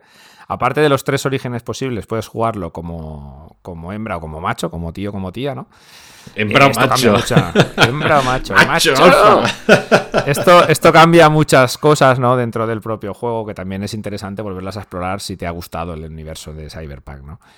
Eh, cambia muchas interacciones con personajes, cambia incluso las misiones, eh, cambia diálogos según el origen que tengas o según el sexo que hayas elegido. Así que es un juego súper versátil a mí la verdad es que hasta donde lo jugué, porque soy uno de esos que está esperando que vaya más estable y puede ser que me ponga dentro de poco, por lo que he podido oír de Javier, me encantó, a mí me encantó todo, básicamente todo. Sí, ¿no? Eh, lo que decías, ¿no? Que esos son los diálogos, muchas veces, dependiendo del inicio que tú hayas escogido, si eres un cuerpo y tal, eh, pues te aparecen diálogos exclusivos de, de cada, bueno, de cada clase, por llamarlo de alguna forma, ¿no? porque no es una clase en realidad, es el origen, ¿no? De cada origen eh, tienes, eh, el personaje puede salir por un sitio o por otro, y en algunas misiones eh, un, tipo de personaje tendrá unos diálogos extra, en otras serán otros, entonces da mucha profundidad en ese sentido, y aparte cuando termina la historia hay tropocientas misiones secundarias que hacer, coleccionables, vehículos, hay contenido para aburrir. Y aparte que seguro que lanzarán más contenido posterior. Y de hecho, creo que habían ya anunciadas algunas expansiones. Y, que me imagino, no sé si algunas de ellas creo que dijeron que iban a ser gratuitas, puede ser, algunas de pago. No, no, lo que vienen a ser las expansiones no, no van a ser gratuitas. A mí me, como suena que había un, DLC por llegar que era gratuito y que luego saldrían otros más gordos de pago. No lo sé, pero bueno, como también van cambiando, van variando los planes por el tema de los parches que han tenido que lanzar y tal, por lo que hablamos antes del, multijugador, por ejemplo, ¿no? Eh, pues, sí, sí, sí. Pero bueno, que es un juego que tienes horas, horas, horas y que yo creo que es de lo mejor ahora mismo de día y no me extrañaría verlo dentro de poco, no en el Pro, pero sí rebajado, porque tuvo su promoción, ha tenido ya su, su, trayectoria, aunque es un juego bastante reciente, salió en noviembre, si no recuerdo mal, o fue diciembre, ya no lo recuerdo. Creo que fue diciembre.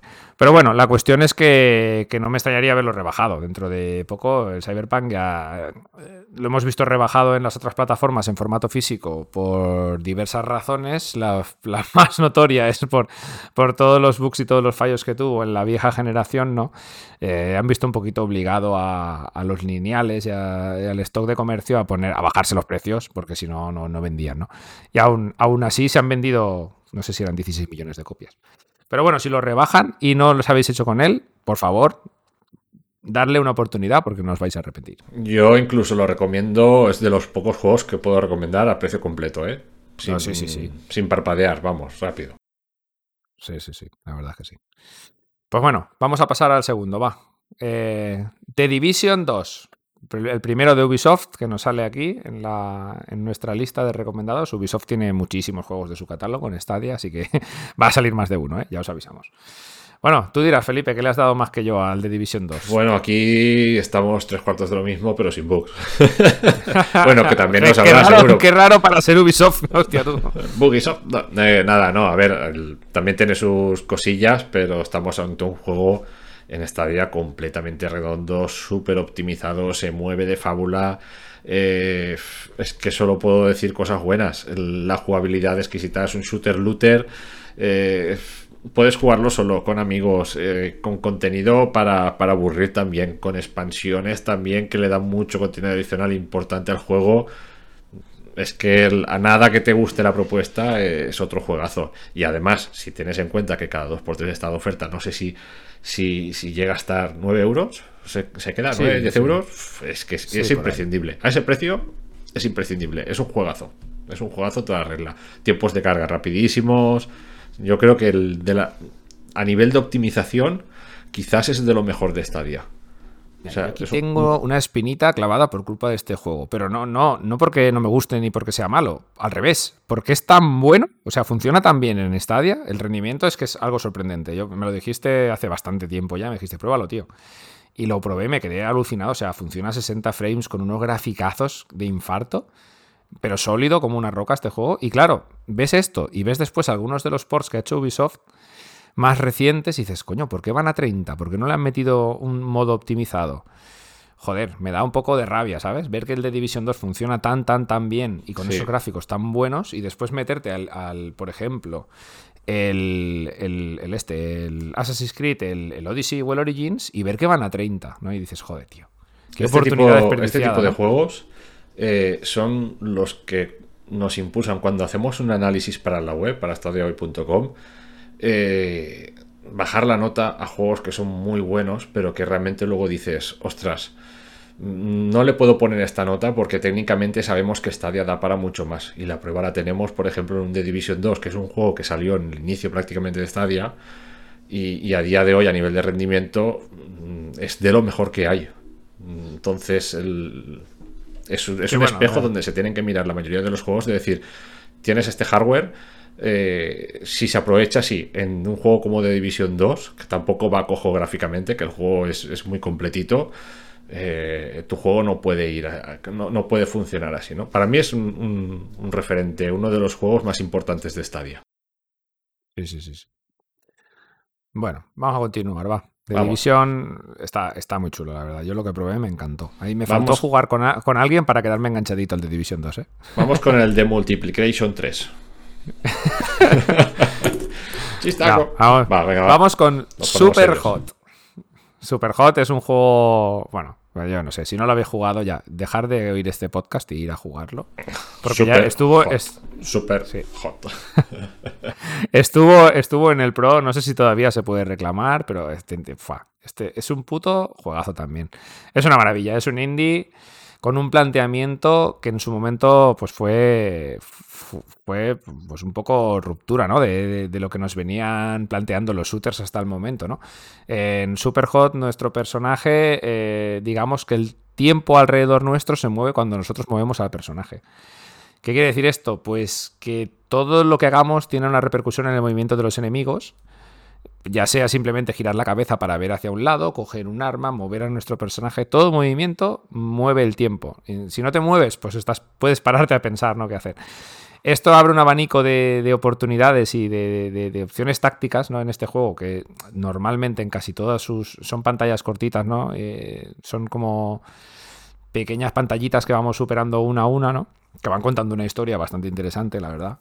un, poco, poco rara, pero interesante. Y, y, joder, a mí me voló la cabeza. Yo no lo había jugado en ninguna plataforma, aunque se lo tenía por Epic y por no sé qué otro sitio. Y lo probé, fue de los primeros juegos que jugué en Stadia para analizar, en stadio.com. Y joder, a mí me, voló la cabeza, literalmente. O sea, me pegué una enganchada que me, lo fumé en dos tardes. Sí, a ver, es que es un juego con una propuesta súper original. Yo no esperaba, yo cuando lo probé no me esperaba ver... A mí eso, la verdad, a mí esos juegos no me suelen gustar. O sea, esos juegos así más, no lo sé, a mí me tienen que entrar por los ojos, tener unos gráficos ahí... Y, y- pero bueno, me lo dijiste, oye, prueba Super Hot y cuando hiciste el análisis y tal, digo, bueno, pues vamos allá, a ver qué pasa. Y, ostras, la propuesta, la mecánica jugable es única, es que no hay nada igual. No hay nada igual y es. Yo creo que es una experiencia que tenéis que probar.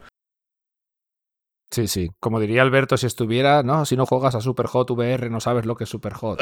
Bueno. Bueno, como mucha gente no tendrá acceso a Superhot VR, probarlo en plano, que el juego es una auténtica pasada. Sí. Y si os entra, os va a volar la cabeza como lo hizo a mí y como lo hizo con Felipe también, porque Sí, es sí, una maravilla. A ver, aquí los dos que estamos hablando lo hemos probado en VR y yo, por mi parte, como le dije a Felipe, no lo veo incompatible con jugar al Superhot en plano. A mí me sigue gustando. Me sigue pareciendo un juegazo igual. Bueno, en VR. Es, Es- que es otra cosa, Es otra Es cosa, otra cosa. claro. Pero, pero bueno, en plano es un juegazo. Quiero decir, la propuesta que hace en plano también. eh, es como estar dentro de Matrix. No, hombre, si estás con las VR, obviamente ya es un pasito. Estás, si estás con las. VR, ya estás dentro de Matrix. ¿no? Estás literalmente, pero, pero la propuesta es súper original y no sé, a mí me gustó mucho. Y ya no porque la propuesta sea original, sino porque es original y está muy bien llevada a cabo. O sea, jugablemente es, es controlarla, No, no, es súper fácil, no- asequible, pero a su vez complejo. Está muy bien, muy chulo. Sí, sí. El juego no tiene fisuras. O sea, nos da para pasárnoslo tranquilamente y si ya queremos rizar el rizo, podemos repetir las, las, cada una de las pantallitas y fliparnos. Podéis ver vídeos en YouTube de gente, pero que esto es como si fuera, no sé, Matrix mezclado con una película de Jackie Chan o más. O sea, una locura absurda. Sí, la verdad. sí. Vale, Recom vale la pena. también. Sí, este juego suele estar, bueno, el- su precio no, no recuerdo ahora si son 19,99 o 15,99, es que no lo sé, como estuvo en el Pro, pues Mm. supongo que la mayoría de la gente lo tendrá en su biblioteca y no le habrá prestado atención, pues ir a echarle unas partiditas, pero cuanto antes, ¿eh? que os vais a, vais a alucinar. Si es que no tenéis que descargar nada. Claro que no. Ay, madre mía. Bueno, va, continuamos con Venga. nuestro top. Eh, eh, aquí vamos a meter a una saga entera, porque no nos decidíamos si meter un juego, el primero, el segundo o el tercero. Pues bueno, la saga Tomb Raider, de este último reboot, que son tres juegos. El Tomb Raider que salió en 2013, el Rise of the Tomb Raider que salió en el 2016, y si no recuerdo mal, Shadow of the Tomb Raider que salió en el 2020, creo que fue, o en el 19, no lo recuerdo exactamente. Y bueno, eh, están de oferta casi siempre en, en Stadia. Si esta semana no están, la semana que viene posiblemente alguno de los tres esté. Muchísima gente por, por nuestro canal de Telegram y por otros sitios se los ha ido comprando cuando están de oferta y les han salido los tres por 30 euros, 32 euros. Si no los habéis jugado, eh, recomendables los tres. Personalmente, y creo que coincidirá el el 99% de la gente, el segundo eh, es un- una barbaridad, es un puto juegazo. Eh, El primero a mí también me encantó y el tercero lo tengo a punto de finalizar y personalmente, aunque el ritmo y la historia no está al nivel del segundo, lo que es el gameplay a mí me ha parecido excelente, la verdad. Yo, Yo- creo que me gustó, me gustó mucho el primero. El segundo me gustó también mucho, quizás mm, por el estilo. Tampoco me atrevería a decir que más. Y el tercero a lo mejor es el que se me hizo más pesado. Pero Mm. los tres me gustaron mucho, los tres los finalicé. Y, y creo que son juegazos que, bueno, también puedes empezar jugando el primero, que más o menos los tres conservan la misma dinámica. El 3 intenta añadir más profundidad y a veces no lo consigue, a veces sí, pero bueno, probad el primero aunque sea, si no habéis probado ninguno, y si os gusta el primero, pues del tirón los demás, porque es prácticamente lo mismo, pero mejorándolo. Sí, bueno, a ver, estos juegos son una, son una trilogía, digamos, completamente nueva, ¿no? Aparte de lo que ya había de, de Lara Croft, de Tomb Raider. Eh, beben mucho de, de Uncharted, ¿no? A su vez, Uncharted bebía mucho de lo que eran los Tomb Raiders anteriores. Pero bueno, me refiero que bebe mucho de Uncharted, sobre todo en estas secuencias súper espectaculares, scriptadas, que, bueno, que dan mucha acción y, y mucho dinamismo en este Tomb Raider, porque yo no me lo esperaba tan, tan, tan cañero, ¿no? Cuando jugué el primero o cuando salió, que lo jugué, creo recordar que fue de los primeros juegos que jugué en un PC gaming, o sea, en el 2014. Y, hostia, momentos muy, muy chulos, ¿eh? Con el primero. El segundo ya se continúa con esto, con, un- con una historia súper bien contada, con unos graficazos, porque sí que hay una evolución gráfica del primero al segundo y al tercero, que son más parecidos, pero del primero al segundo hay un salto importante. El primero igual ahora mismo os pueda tirar un poquito para atrás si lo veis eh, así de primeras, pero sigue siendo un jugazo. La historia que Está- cuenta está conforme está conforme está argumentado está muy guay. Está muy chulo. No confundid con los juegos de estos de Lara Croft, de Temple of Osiris y demás, que están bien, pero no tienen nada que ver. O sea, no. No, estos son unos spin-offs eh, de tipo isométrico que sacaron, creo recordar que para móviles, pero bueno, por circunstancias han llegado a Stadia. Exacto, que nada, eh, que los buenos son los Tomb Raider, el Rise of the Tomb Raider y el Tomb Raider Exacto. Shadow of the Tomb Raider. Correcto. Pues nada, continuamos, va. Vamos por el 1, 2, 3, 4, por el quinto. El 1, el de Ubisoft. No. No, es broma. Resident Evil 7. ¿Cómo no íbamos a recomendar Resident Evil 7? Pues nada, lleva un mes entre nosotros y bueno, a nuestro parecer se ha convertido ya en uno de los mejores juegos de Stadia. Pues sí, y con esto no tenéis excusa porque os vais a la promoción de Lenovo, pilláis los tres mesecillos y lo tenéis para jugar en el Stadia Pro. O sea que, redondo. Vale. A ver, yo aquí sí que me gustaría apuntar que el juego mm, cambia mucho si lo jugáis a 1080 y a 4K. Es una un poquito una de las. El único punto negativo que yo básicamente le encontré al port de Stadia en el análisis. Y bueno, con esto que acaba de decir Felipe, de los tres meses de Lenovo, si no los tenéis ya, aparte de que podéis jugar a Resident Evil 7 gratis, eh, podéis jugarlo a 4K, Claro, cosa importante. Exacto. Así Pues que bueno. y poco podemos añadir que no dijéramos ya en el anterior podcast, ¿no? Y en el análisis. Eh, Sí. Tenéis el análisis de, que hizo Víctor del Resident Evil 7 en la web, en stadia.com. echarle un el, video, el videoanálisis también, ¿eh? Por si no queréis ver, leer y queréis escuchar, tenéis a, Javier narrando el análisis también en, en Stadia ITV. Exacto, en, nuestro canal de Stadia hoy en YouTube.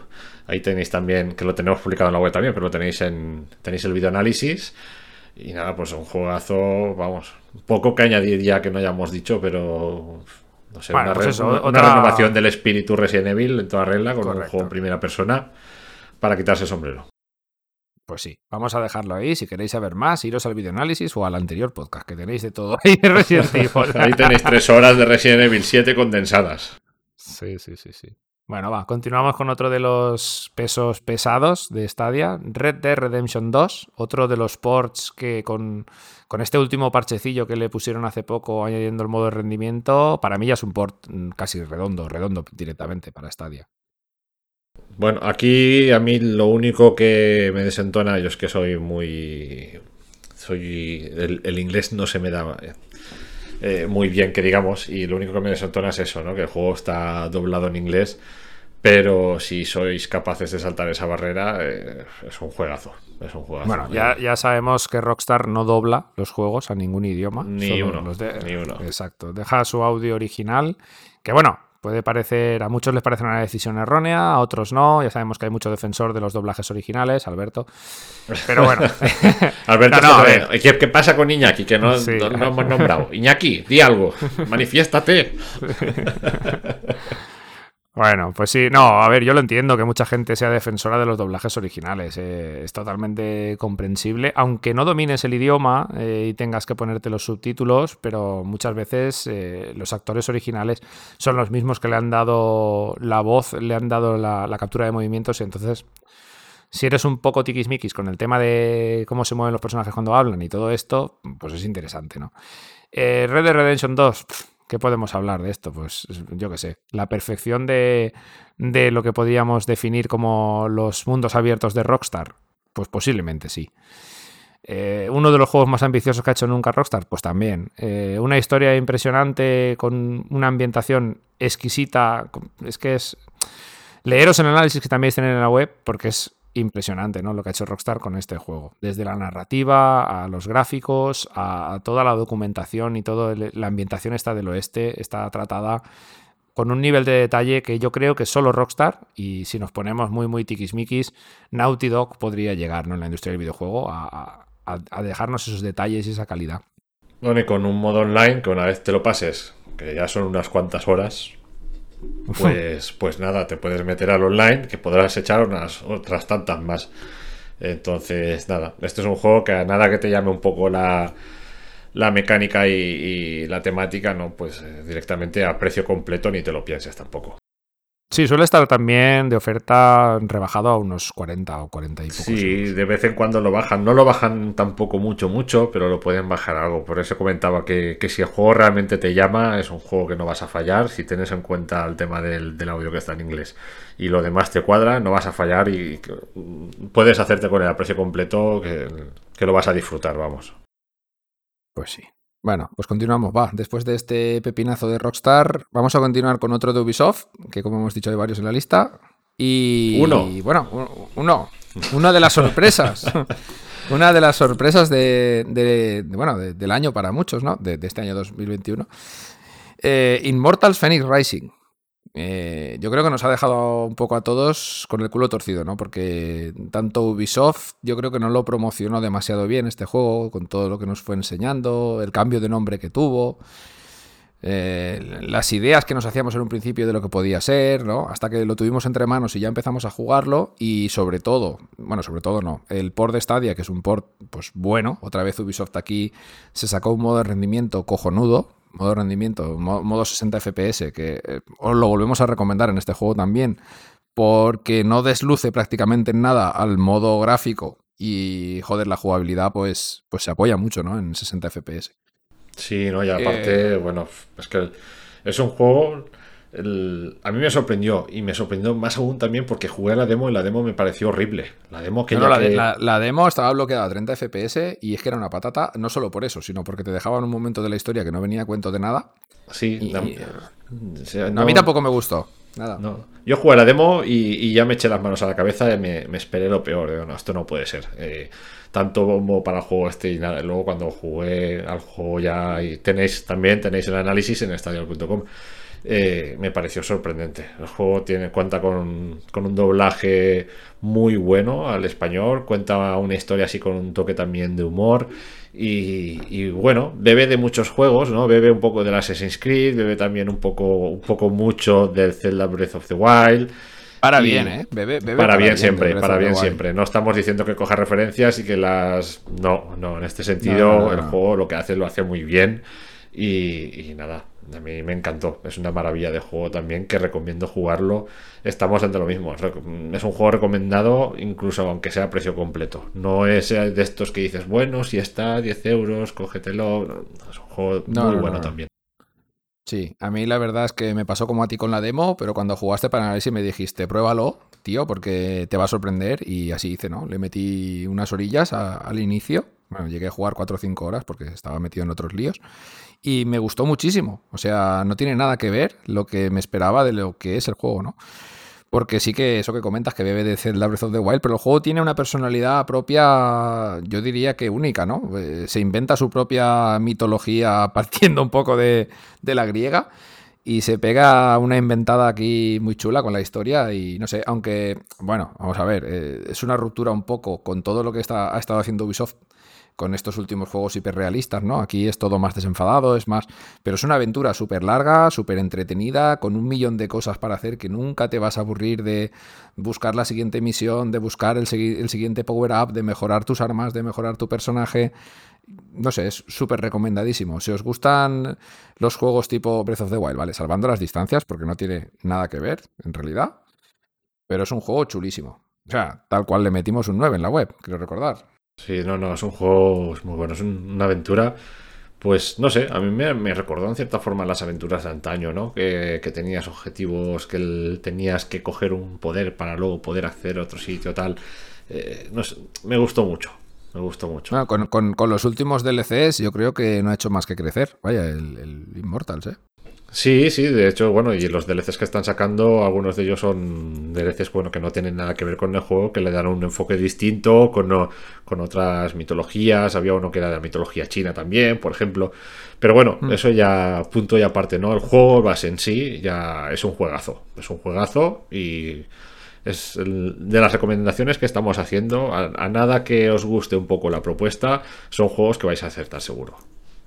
Pues sí, pues sí. Bueno, vamos a continuar. Va, con uno que también tuvimos la oportunidad de jugarlo hace poco, lo jugaste tú en concreto. Eh, ¿El 1 de Ubisoft? El 1 de Ubisoft. Vale, va, dejémonos ya, ya, ya, vale, vale. Vamos a ello. Hitman 3. Hitman 3, pero que esto sería un poquito extrapolable a Hitman 2 y Hitman 1, ¿eh? Sí, sí, pero no. O sea, a mí es que mira, el Hitman 1 lo encontré, no sé, me gustó. Jugué a Hitman 1, pero lo vi muy denso, me costó entrar. El, 3, para ser sinceros, es la culminación ¿no? de la propuesta de IOI, de este. este otro, esto también es un reboot ¿no? de Hitman, estos tres juegos. Exacto. Porque Hitman ya tenía mucha tralla de muchas, muchos juegos anteriores, y aquí dije, partieron un poco de cero, ¿no? Hicieron un Hitman nuevo, y la verdad es que yo creo que le salió redondo. Sí, a ver, es un es una trilogía. Eh, de hecho, la historia va enlazada ¿no? con los tres juegos. También os digo que si no habéis jugado al Hitman 1 y al Hitman 2, el Hitman 3 hace cuando empezáis a jugar os pone un poco en situación de lo que ha pasado anteriormente y podéis jugarlo tranquilamente sin haber jugado los otros dos. Eh, a mí me parece que la saga ha ido de menos a más. El Hitman 1 era un buen juego, lo encontré algo denso. El Hitman 2 eh, empezó a avanzar en la trama y empezó a coger un poco más de fuerza y el Hitman 3 para mí es lo mejor, es espectacular, me gustó muchísimo. No es un juego muy bueno, la historia no es nada del otro mundo, pero bueno, pues te mantiene y ¿no? pegado a ver qué pasará, pero sobre todo la ejecución en los niveles, puedes hacer, puedes completar los niveles de distintas formas, todas las soluciones que tienes para cumplir tus objetivos están súper bien pensadas no lo sé, es un juego muy grande. Yo no me esperaba que me gustara tanto. Mm, esperaba encontrarme un juego de entre un 7, un 8 o tal y, me sorprendió mucho y para bien. me gustó muchísimo. Si os gustan los juegos de sigilo, eh, no os vais a arrepentir. Aparte que tiene, tiene unos escenarios, hay algunas fases que, que solo por esas fases eh, ya podrías enmarcar otro tipo de juegos en es que es para verlo, es para verlo. No, a mí me gustó mucho. ¿Y qué me cuentas del rendimiento de Hitman 3? Y el, rendimiento también bestial. O sea, son, son juegos que no vas a tener ningún problema al jugarlos con Stadia. Al revés, te, te vas a enamorar. O sea, funcionan súper bien, los puedes jugar en cualquier dispositivo y, el rendimiento es en todos ellos genial. No, no, hay nada, no hay nada negativo que decir de Hitman. De hecho, muchas veces cuando estoy aburrido no me pongo alguna pantalla e intento buscar una muerte alternativa, alguna cosilla por ahí, porque siempre es un juego también que volverás a jugar.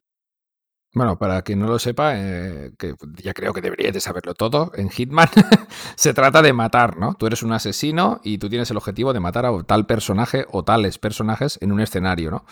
Concreto, en unas circunstancias concretas, ¿no? Exacto. Entonces, dentro de este marco, el juego te propone pues que tú rolees o te busques la vida de un millón de maneras que te propone el juego diferentes para llegar a este objetivo. Entonces, eh, una cosa que puede parecer muy simple y que ya han abordado mil veces en el mundo del videojuego, ¿no? Como matar a un personaje, ¿no? Un objetivo, siendo un asesino. Aquí se vuelve una auténtica locura de oportunidades y de opciones que nos da IOI para abordarlo, ¿no? Entonces, lo que tú has dicho, eh, puedes jugar una pantalla y resolverla de cierta manera, pero haberte dado cuenta que la podías haber resuelto de 50 maneras diferentes. y esta es la magia ¿no? de Hitman. Aquí y en esta tercera entrega juegan también con los objetivos. Eh, generalmente es eso, ¿no? Matar a, X personaje, pero a veces hay otros objetivos secundarios que añaden un poco más de profundidad en esta tercera entrega y que, y que os gustarán también, ¿no? Eh, tienes que hacer X cosas antes de, de, tener que terminar con un objetivo, a veces simplemente tienes que despejar una zona de X guardianes para poder avanzar y demás. Y, pero bueno, sobre todo es eso, ¿no? Los, los objetivos que tienes que eliminar es que son las opciones son tan radicalmente distintas que es que es impresionante. O sea, puedes ir directamente con la pistola y decir, mira, aquí voy, le pegas un tiro, no es lo recomendable porque luego te aparece 40.000 guardias y generalmente la vas a cascar, pero, pero como poder hacerlo, puedes hacerlo, pero luego es que... Haría algún ejemplo, pero es que no quiero hacer ni el más mínimo spoiler. Os recomiendo que lo juguéis. De hecho, creo que había una promoción ahora que había alguna pantalla gratuita o algo de esto. Entonces, echadle un tiento porque os va a gustar muchísimo. Pues sí, yo lo tengo en la recámara porque este juego para mí personalmente, mi forma de jugar requiere mucho tiempo que ahora no tengo. Pero sí, sí, sí. La verdad es que lo poco, lo poco que jugué me encantó. Y es que encima gráficamente es una auténtica belleza. ¿eh? Los escenarios son una maravilla. Sí, yo creo que es de lo mejorcito también que hay en. Aparte de los que estamos recomendando y tal, así como del de Division 2, os he dicho que es uno de los juegos que creo que tienes que tener sí o sí. Igual que el Cyberpunk, yo creo que este es otro. El Hitman 3 es muy bueno. Hmm, bueno, si tenéis la demo, eh, creo que el, primero y el segundo lo daban en el Pro. O sea, si no los reclamasteis se seguirán pudiendo reclamar. Y si no recuerdo mal, al salir el tercero, el primero y el segundo se han actualizado con ciertas mecánicas y ciertas cositas que no eran así antes de la salida del tercero y que no han hecho más que mejorarlos. Sí, ahora hay como un nexo común, que un lanzador, y desde ese lanzador puedes, puedes jugar a cualquier misión de cualquier Hitman siempre y cuando lo tengas el World of Assassination, ¿no? exacto, lo, han juntado todo en un mismo nexo de unión. Y, bueno, van haciendo promociones, sacan algunas, algunos objetivos gratuitos de vez en cuando. al final, en Stadia tenemos la ventaja de que podemos adquirir el juego, no tenemos descargas, jugamos dos horas y, y podemos devolverlo si no nos gusta antes de que terminen esas dos horas. Pues, pues, bueno, si, si, tenéis curiosidad, echarle un tiento. Lo que pasa que este juego, yo creo que en una hora no ves nada. En una hora estarás todavía. Sí, no haces ni el prólogo de la Claro, no, no, no, no. pero bueno, nada. recomendado también. Bueno, ya, ahora también hay que decirlo, está, están los DLCs, que están basados en los siete pecados capitales y están, está Ubisoft ahora con la promoción, de Ubisoft digo, está IOI ahora con la promoción de los, de los DLCs de Hitman 3. Va, vamos a continuar, va. Venga. Va, uno, un toquecito de rol japonés. Dragon Quest 11. Eh, hemos intentado hacer la lista, aparte de lo que más nos ha gustado, también un poquito versátil, ¿no? Eh, hemos puesto aquí este JRPG, que ya lo dijimos en el momento que hablamos de su análisis en el podcast, que pues tampoco tiene poco con lo que competir en Stadia, ¿no? Porque Final Fantasy XV, que sería el otro JRPG, eh, digamos que es un JRPG moderno, moderno en su concepción de lo que es el combate y del planteamiento del mundo, y este Dragon Quest 11 es más bien un JRPG clásico, ¿no? Pero bueno, eh, para los que os gusten los JRPG, ahora mismo también nos han llegado el, IS 8 y el IS 9 y el, ¿cómo se llama? Trials of Cold Steel, un par de ellos. Pero de, todos, yo creo que este Dragon Quest 11 es, pero sin lugar a dudas, el mejor JRPG que tenemos en Stadia. Sí, es. Eh, yo estoy echándole de vez en cuando, le echo algunas horas y tal. No lo he terminado, pero, pero lo que he jugado me parece un juegazo. Eh, a nivel sonoro está muy chulo. Gráficamente, a ver, se nota que tiene ya sus añitos. Pero bueno, se ve también muy bien en, 4K, en el televisor a 4K se ve muy bien, se mueve súper bien y al final, no sé, yo creo que es un juego que destaca más por el diseño de los personajes y por el diseño audiovisual que no por el apartado técnico en cuanto a potencia bruta, ¿no? Tenemos los personajes que son, bueno, os recordarán sí o sí a Dragon Ball, ya dijimos que, están son todos de la línea de, de, lo que dibuja Akira Toriyama. Y, bueno, es que. Bueno, que han, salido de su puño y, pluma, vaya, los ha hecho él. O sea, pues ya mejor carta de presentación que esa ya ninguna. Y, ya está. Bueno, y la historia. No sé, la historia a mí me recuerda mucho a, los típicos mangas de, de toda la vida eh, pues nada, pues de los personajes, bueno, de los mangas y de los JRPG clásicos, ¿no? De personajes que se van encontrando, se van sumando, van haciendo una pequeña comunidad que van avanzando, cada uno tiene su propia historia, sus propios demonios, que van librando a lo largo del juego para al final... Eh, concurrir todos en un enemigo común y tal, ¿no? Y, no sé, a mí me está gustando mucho, es muy entretenido. Sí, en ese aspecto es bastante pues, clásico, ¿no? Yo es que es la palabra que lo define, creo yo. Sí, sí, es la típica historia del héroe que se va rodeando de compañeros eh, barra amigos y al final acaban formando un grupo ahí heroico, ¿no? Que van a liberar al mundo de lo que sea, ¿no? Exacto. Y bueno, muy importante que es un juego que tampoco necesitas farmear en exceso. No es de estos que si no farmeas no puedes pasar una zona. Es más, es más un juego que por el tipo de combate eh, verás un. Porque te tienes que acercar a un monstruo para combatir con él. Verás un monstruo que a lo mejor no has combatido con él y te acercarás para combatir con él y buscarás X combates. No es de estos pesados que tienes que estar. Bueno, pues ahora te vas dos horas a farmear para coger el nivel y poder enfrentarte al monstruo este. Entonces eso se agradece también. Está muy bien hecho el juego. Pues sí, está en esta lista doblemente, por ser el mejor JRPG en Stadia y porque es un grandísimo juego, vaya. Así que si, si tenéis alguna duda de qué JRPG compraros en Stadia, no tenéis ninguno. Si queréis uno largo, bien hecho y entretenido, pues Dragon Quest 11 es, vuestra elección. Ya, y el 1. Pues sí, y el 1. que no falte el 1. Bueno, continuamos, va, que nos faltan poquitos. Eh, Destiny 2, pues nada, eh, ¿qué vamos a decir de Destiny 2? Eh, uno de los pocos free to play que tenemos en Stadia, o sea, lo podéis jugar sin pagar un duro de ningún tipo, ningún tipo de suscripción ni comprar ningún tipo de juego, está directamente ahí para jugar. Y joder, pues un, un juegarraco, la verdad, con una barbaridad de contenido, con unas campaña, con una campaña brutal, con unas raids impresionantes, yo qué sé, es que al que le guste este tipo de juegos, eh, pues un ineludible, vaya. Es que es, a ver, es un juegazo eh, hecho por Bungie, que son los estudios que empezaron con el desarrollo de, con la franquicia de Halo. Mejor carta de presentación no puedes tener.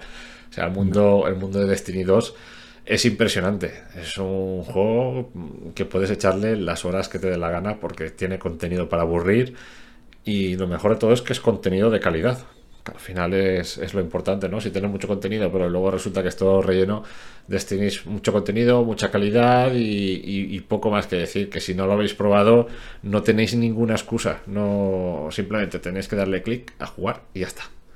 Pues sí, este fue uno de los abanderados de Stadia en su momento. El famoso vídeo del input lag del chino eh, fue lag este negativo. Sí, en ese, al chino lo tenía positivo, pero plus plus, ¿sabes? Bueno, todo esto ya quedó atrás. Ahora el input lag, como bien ha dicho Felipe, es negativo. Se puede jugar a Destiny y a todos los juegos en Stadia con, de puta madre, vaya, sin ningún input lag. Y, bueno, pues eso, que Destiny 2 está desde el principio en Stadia, se convirtió en free to play hace unos meses, así que ya no hay excusa para no jugarlo, o por lo menos para probarlo.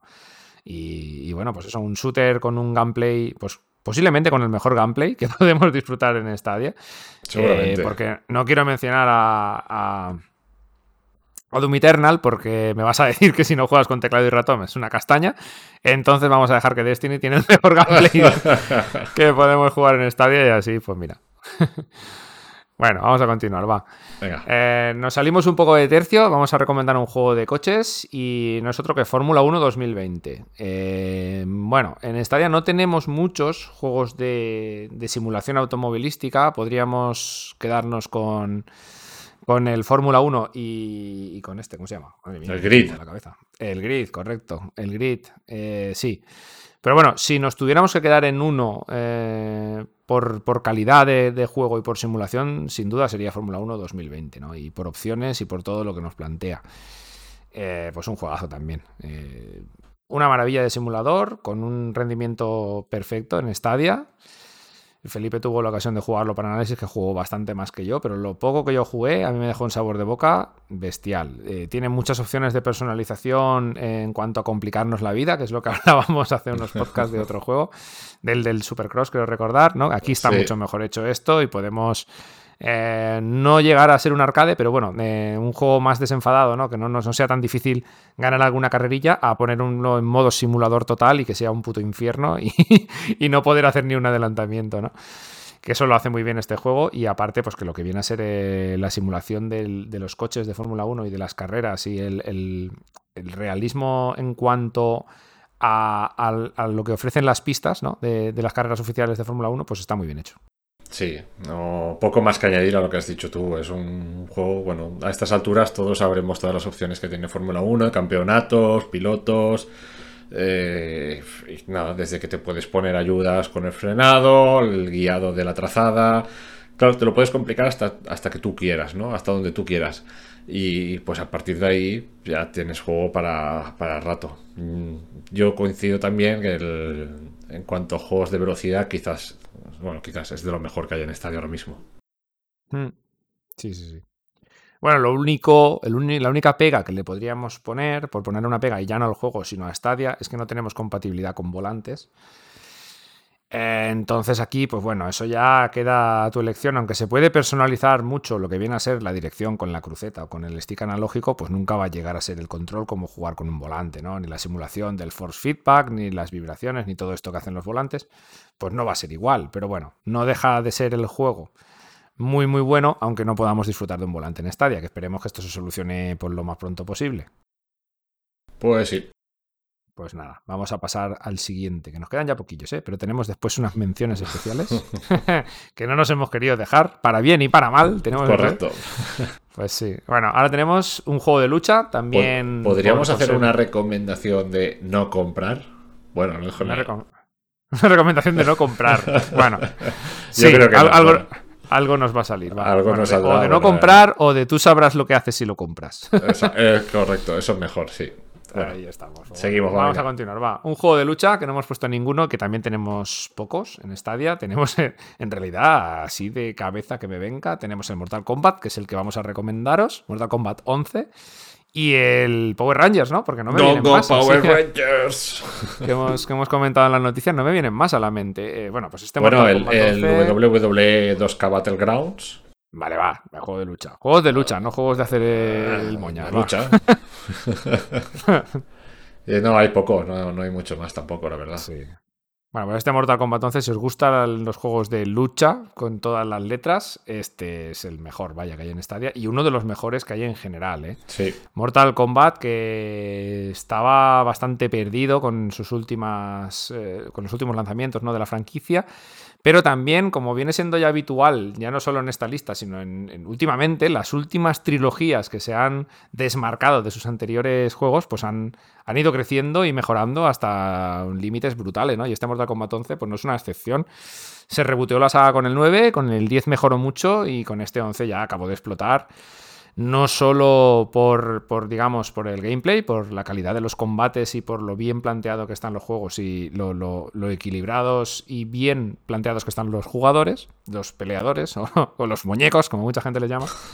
Sí, eh, me parece un poco tosco, pero bueno, cada uno que les llame como quiera. Eh, hasta, hasta la historia, que es brutal, está súper bien hecha. El modo historia de los Mortal Kombat se ha venido también arriba, pero, pero mucho. Gráficamente es espectacular, es una maravilla. O sea, si no, si no lo habéis visto, no habéis visto los últimos Mortal Kombat, echarle un vistazo a este 11 directamente y vais a flipar. Por contenido. Y, contenido, contenido adicional de lujo y para todo el mundo. Tienes a Terminator, bueno, a a personajes que podéis comprar, pues eso, de forma adicional para jugar en el juego. Tenéis Terminator, eh, Rambo, el Joker, Robocop, Spawn. Sí, hay infinidad, infinidad. Una locura de personajes. Eh, todos estos eh, se pueden comprar por separado, que no lo recomiendo porque son bastante caros. Y se pueden comprar por en unos packs que se llamaban Combat Packs, pero creo que en Stadia no llegaron a salir. Así que en Stadia nos tenemos que conformar con la versión normal o con la última versión del juego o un pack por separado que vienen todos los DLCs. Sí que están los Combat Packs. sí que están. ¿Sí que están sueltos? Sí, lo, estaba viendo ahora mismo. Están en Combat ah, Pack 1 por 20 euros. Dependiendo del Combat Pack, tiene un precio u otro. Pero mm. bueno, sí que. Mortal Kombat creo que suele estar también bastantes veces de oferta. Y yo os recomendaría, si os gustan los juegos de lucha y ya habéis visto que, vais a darle a Mortal Kombat 11, que os pilléis el Aftermath con todo, que es la edición más completa, y, a, disfrutar, vaya, porque tenéis, como ha dicho Felipe, un millón de personajes con una historia completísima que con esta expansión se expandió hasta la historia, continúa después de lo que era el principal. Lanzaron una, lanzaron una versión posterior que era Mortal Kombat 11 Ultimate, ¿Mm? que esa ya, bueno, va viene ya con prácticamente todo. Viene con el Mortal Kombat 11, el, juego base, eh, la expansión que comentabas del Aftermath y con un porrón de personajes para aburrir. Pues esa sería la recomendada. esa es la buena. Exacto, la más cara. bueno, la más cara, pero si uno se mete en un juego de lucha, lo va, lo va a rentabilizar. Bueno, la de la del Ultimate, estamos, estamos hablando de son la, la Ultimate, la que lo tiene casi todo, o todo, son 59,99 euros sin descuento. ¿eh? Que si en algún momento le, la rebajan en alguna de las ofertillas, se puede quedar. Pero aún así, por ese precio o sea, mm. tienes, todo el contenido y, bueno, a nada que te guste un poco meterte luego en el online, ya le puedes echar horas. Yo lo único que le achacaría, si fuera muy pejiguero, es que dentro de no creo que mucho, eh, en NetherRealm Studios posiblemente anuncie Mortal Kombat 12. Pero bueno, tendremos que esperar años hasta que salga o llegue hasta. Sí, eso todavía tardará. Sí, sí, sí, sí. Va, continuamos, va, que nos faltan tres para el top 15. Venga. Eh, continuamos con Star Wars y Die Fallen Order. Otro juegazo que nos llegó hace poco por parte de EA. Y que sí, que es un juego que ya tiene tiempo, pero no vamos a dejar de recomendarlo por eso, porque sigue siendo un juego buenísimo. Tanto para la gente que le guste el universo Star Wars, aunque cuenta una historia un poquito pues aparte ¿no? de, lo, de lo que viene a ser la saga principal. Eh, hasta para la gente que simplemente busca un juego de acción, un juego de plataformas, un juego de puzzles. Es que lo, tiene un poco una combinación de muchos factores que, lo convierten en un juego muy, muy entretenido y con muchas posibilidades y muchas, muchas cositas para explorar y muchas horas para perdernos por sus diferentes mundos. O sea, a mí me gustó muchísimo Jedi Fallen Order. Sí, bueno, eso que decías es una mezcla de géneros eh, muy acertada y, la verdad que la versión de Stadia mm, ha salido bastante bien. tiene algún rasconcito, mm. ¿no? Por lo que pude leer el análisis.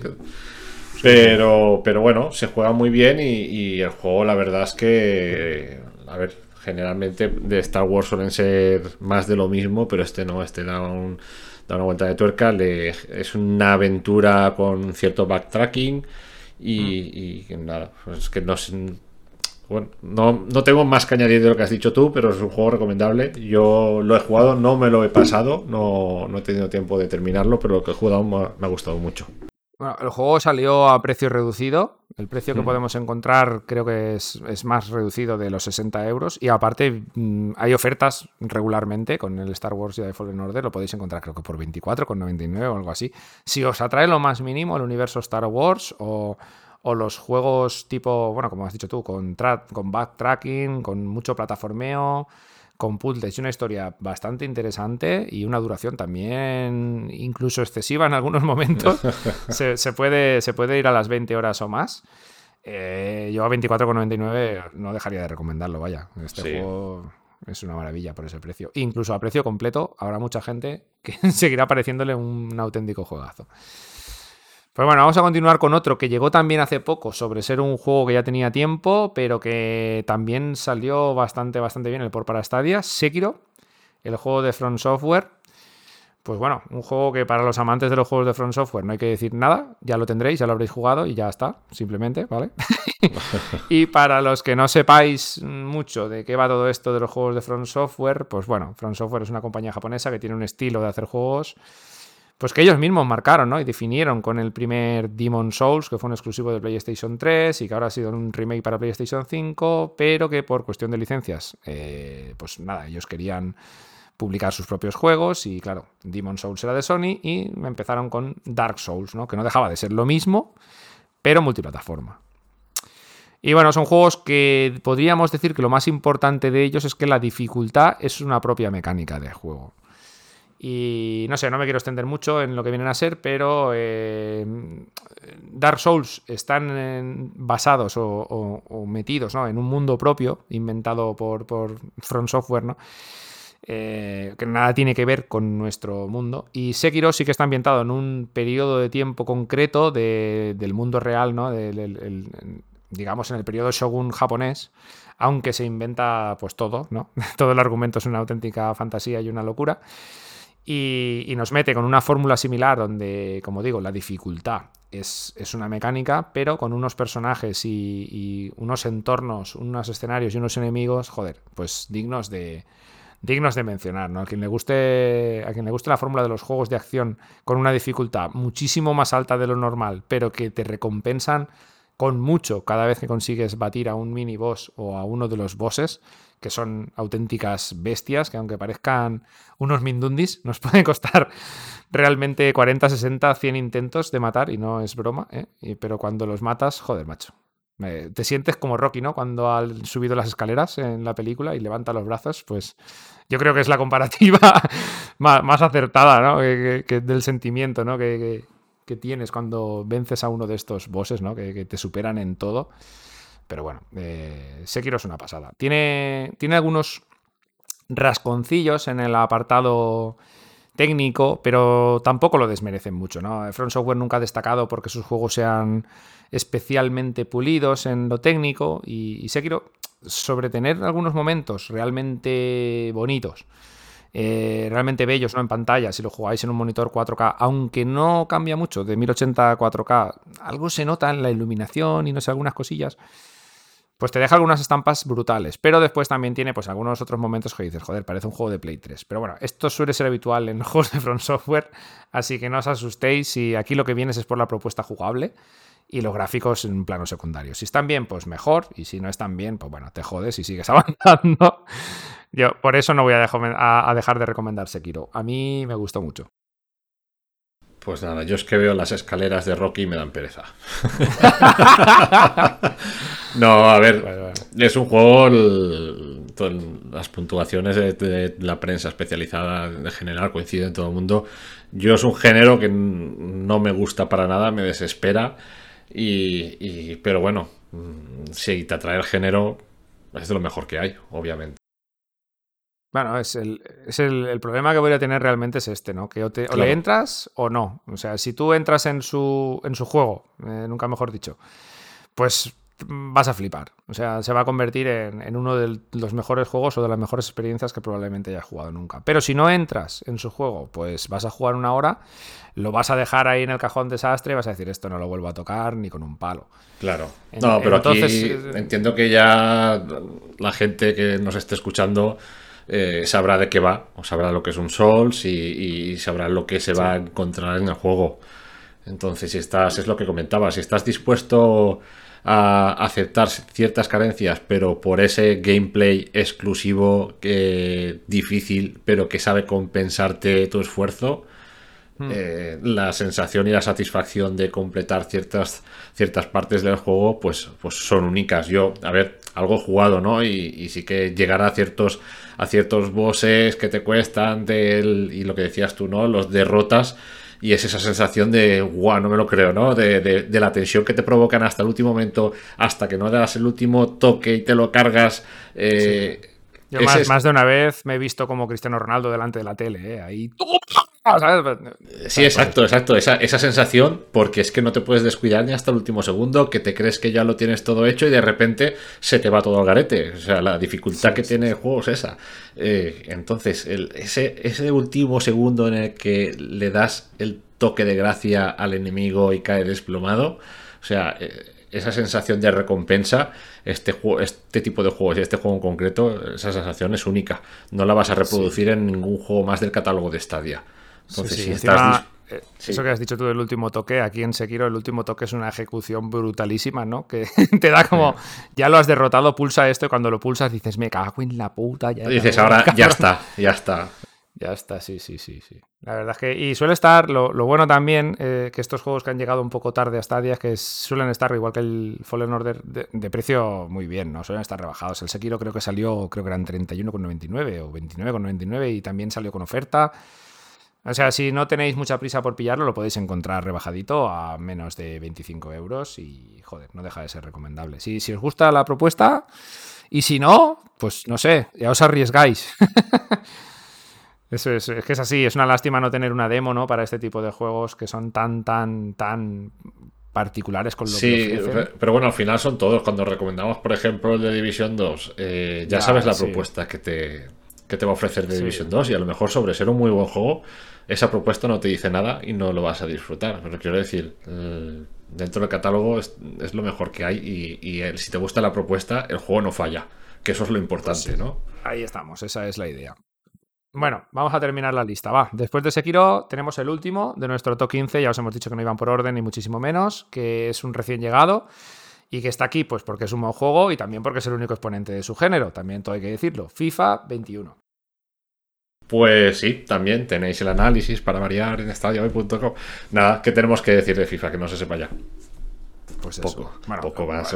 lo único que podemos decir para los muy tiquismiquis es que no es la versión Next Gen, ¿vale? O sea, las físicas de los pelos no son las de PlayStation 5. Por lo demás, es FIFA 21, tal cual, en Stadia. Exacto. La barba de, Messi no es la, No se afectó ese día como tocaba, pero bueno.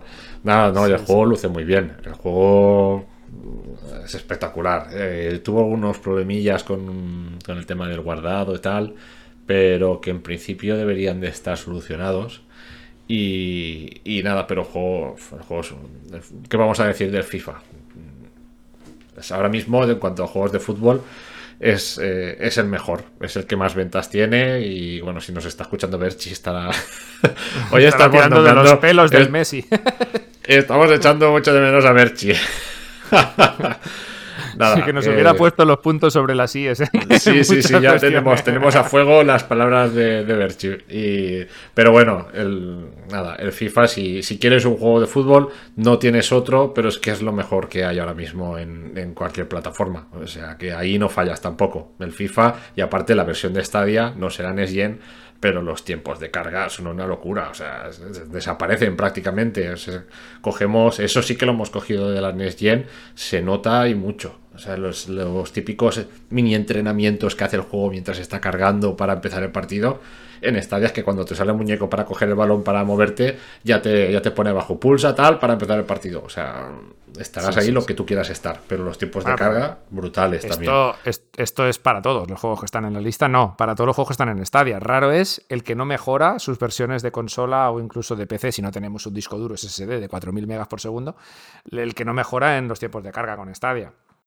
Exacto, no, pero bueno, hay algunos juegos que se nota más que otros. Y en, este, en este caso en concreto, vamos, los tiempos de carga son espectaculares, no son irrisorios. Y el juego recomendadísimo.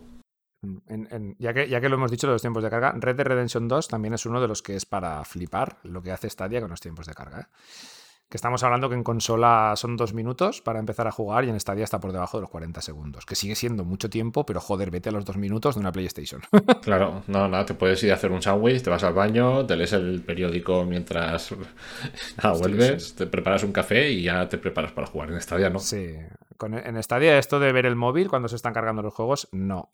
Pero bueno, esto ya es una cosa aparte. Bueno, lo que decías, que FIFA, que, ha salido un port cojonudo, quitando que no es el Next se han cogido a la versión de PC, por lo visto, para hacer el port, pero bueno, les ha salido, les ha salido perfecto, vaya, funciona de puta madre. El book este del guardado ya está arreglado. y ya no hay ningún problema. Salió a precio reducido, la oferta ya se ha terminado, pero seguro que vuelva a salir. El precio el juego, el juego, la única pega que puede tener el juego es que, vengas de jugar en otras plataformas al FIFA 20, al FIFA 19, al FIFA 18, al FIFA 17 y estés un poco cansado de FIFA. Eso es la única pega. Ahora sí. Y que no tiene crossplay, eso también. Exacto. Pero bueno, si no estás, si no es algo que, te importe excesivamente la, que sea repetitivo en la práctica, pues el juego ya está, es recomendado. Simplemente ya está. Es lo mejor que hay ahora mismo este año de juegos de fútbol. Pues sí. A ver si se anima Konami y nos saca el Pro. Pues sí. Para tener debatillo. Exacto. Pues bueno, vamos a hacer unas menciones especiales. Vamos a hacer dos tipos de mención. Vamos a empezar por los juegos indie que más nos han gustado de Stadia, aunque hay muchos, pero estas son nuestras preferencias personales. Eh, bueno, vamos a empezar por Enter the Gungeon. Para mí, personalmente, pues el mejor Ballet Hell que nos podemos encontrar, yo diría que en plataforma alguna. Y en Stadia, pues un port pues fácil, ¿no? Era fácil de hacer, un port perfecto. Va de puta madre, el juego se ve de lujo 1080 4K como quieras. El funcionamiento es maravilloso y un juego súper largo, con muchísimos secretos, con muchos personajes, con una dificultad bastante cabrona. No sé, a mí, a mí me encantó. Yo la verdad es que no lo he probado. No lo tengo pendiente porque me lo recomendaste, pero bueno, que al final son tantos juegos que, que alguno tiene que, que quedarse por el camino, pero lo jugaré. Y, y, nada, poco tengo que añadir a este, la verdad. Sí, sí, sí. Yo este creo, no, no, creo que no salió en el Pro y el precio eran sobre 20 euros. Pero bueno, si no tenéis mucha prisa por jugarlo, seguro que acaba saliendo en el Pro. Y si no lo habéis probado nunca, habéis visto vídeos o lo han recomendado, pues nada, pillarlo, que no, no os va a decepcionar, os va a gustar muchísimo. Después tenemos Into the Bridge, un juego de estrategia pura y dura, o sea, con, una, con unos gráficos toscos, eh, podríamos decir que hasta cutres, pero con un planteamiento de estrategia rocoso, vaya, sólido. Uno de los mejores juegos de estrategia que ha salido en los últimos tiempos. Y bueno, pues eso, o sea, a los que os guste la estrategia pura y dura, que tengáis, que seáis muy sesudos ahí en cada combate, en cada movimiento, pues Into the Bridge seguro que os va a gustar. Sí, es un juego de estrategia en el que prima la, cada vez que mueres tienes que repetir otra vez, ¿no? Es eh, recuerda mucho a la película de Al filo del mañana de Tom Cruise. nada, y es. Y bueno, la Tierra está invadida por una amenaza alienígena y tal, y nosotros tenemos unos mechas que tenemos que utilizar para derrotarlos. Y bueno, basa su dificultad en eso, ¿no? En, que cada vez que te mueres se generan otra vez el combate con unas características concretas y tienes que volver a repetirlo y, es tremendamente adictivo. Pues sí, bueno, vamos a continuar con la mención indie a toda la saga, si es que podemos llamarlo así, porque no tienen nada que ver mm, algunos de ellos con los otros, eh, del mundo Steam World. Tenemos Steam World Dig 1, Steam World Dig 2, eh, tenemos Steam World Quest y tenemos, ¿cómo se llamaba el otro? Eh, joder, no me acuerdo de cómo se llama el de El Haste. exacto, Steam World Haste, madre mía. Y eso que me los he jugado todos, pero de vean. bueno, los, los Steam World Dig, el 1 y el 2, son pues un poquito, ¿cómo definirlos? Como unos Metroidvania, juego de plataformas. El 2 es bastante más Metroidvania que el 1 son muy entretenidos, no son muy largos y, son muy... La verdad es que el planteamiento de la historia que nos cuentan es, chula, tampoco es una gran cosa, suficiente para seguir jugando.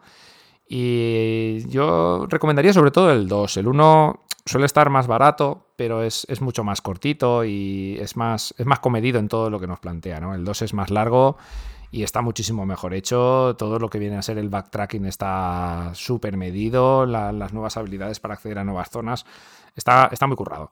El juego está muy chulo. Después tenemos el, Haste, como bien has dicho tú, que no me acordaba yo con mi cabeza loca, que es un juego de estrategia, eh, también basado en este mundo SteamWorld, ¿no? Pero, pero bueno, aquí le da una vuelta de tuerca, nos encontramos, somos unos piratas espaciales con nuestros Steambots, que son robots que van a vapor. muy curioso todo esto del SteamWorld. Y aquí tenemos un juego de estrategia de disparos, ¿no? En el que mover a nuestros personajes con nuestras. cada movimiento, con las casillas de, movimiento del personaje, los puntos de habilidad para hacer nuestros disparos, nuestras tiradas. Está muy, muy chulo. Si te gusta la estrategia, es. Está a medio camino entre un juego desenfadado y un juego complicado, porque también te puedes complicar tú la vida lo que quieras con los niveles de dificultad Pero yo le daría una oportunidad. Si lo pillas a un precio bueno, incluso si sale en el Pro, si no es que ya estuvo, que creo que sí. Eh, a mí me gustó mucho. Yo lo jugué en su momento en la Switch y me lo. le pegué una fumada que no veas. Le metí 40 horas y después lo he vuelto a probar en Stadia. En Stadia va de puta madre. O sea, recomendadísimo. Y para finalizar está el Steam Gold Quest, que es un juego de rol. De, bueno, de rol. Es un juego de combate por turnos al más puro estilo JRPG, pero con los personajes del mundo Steam World metidos en un embrollo medieval. Es que aquí esta gente se le, se le va la pinza cada vez que hace un juego.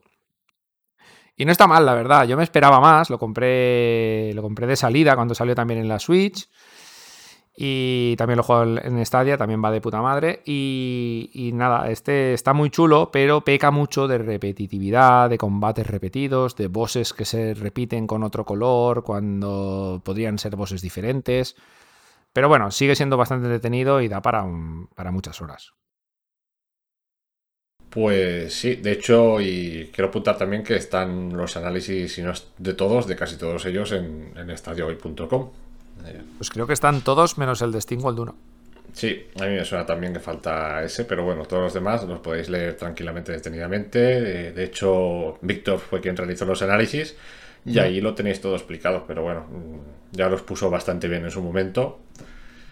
Y bueno. Yo, si tuviera que recomendar uno, así decir, hostia, coge solo uno, mm, posiblemente me quedaría con el Haste. Nada, y apuntar en su momento, no sé si todavía están disponibles para descargarlos en Stadia Pro.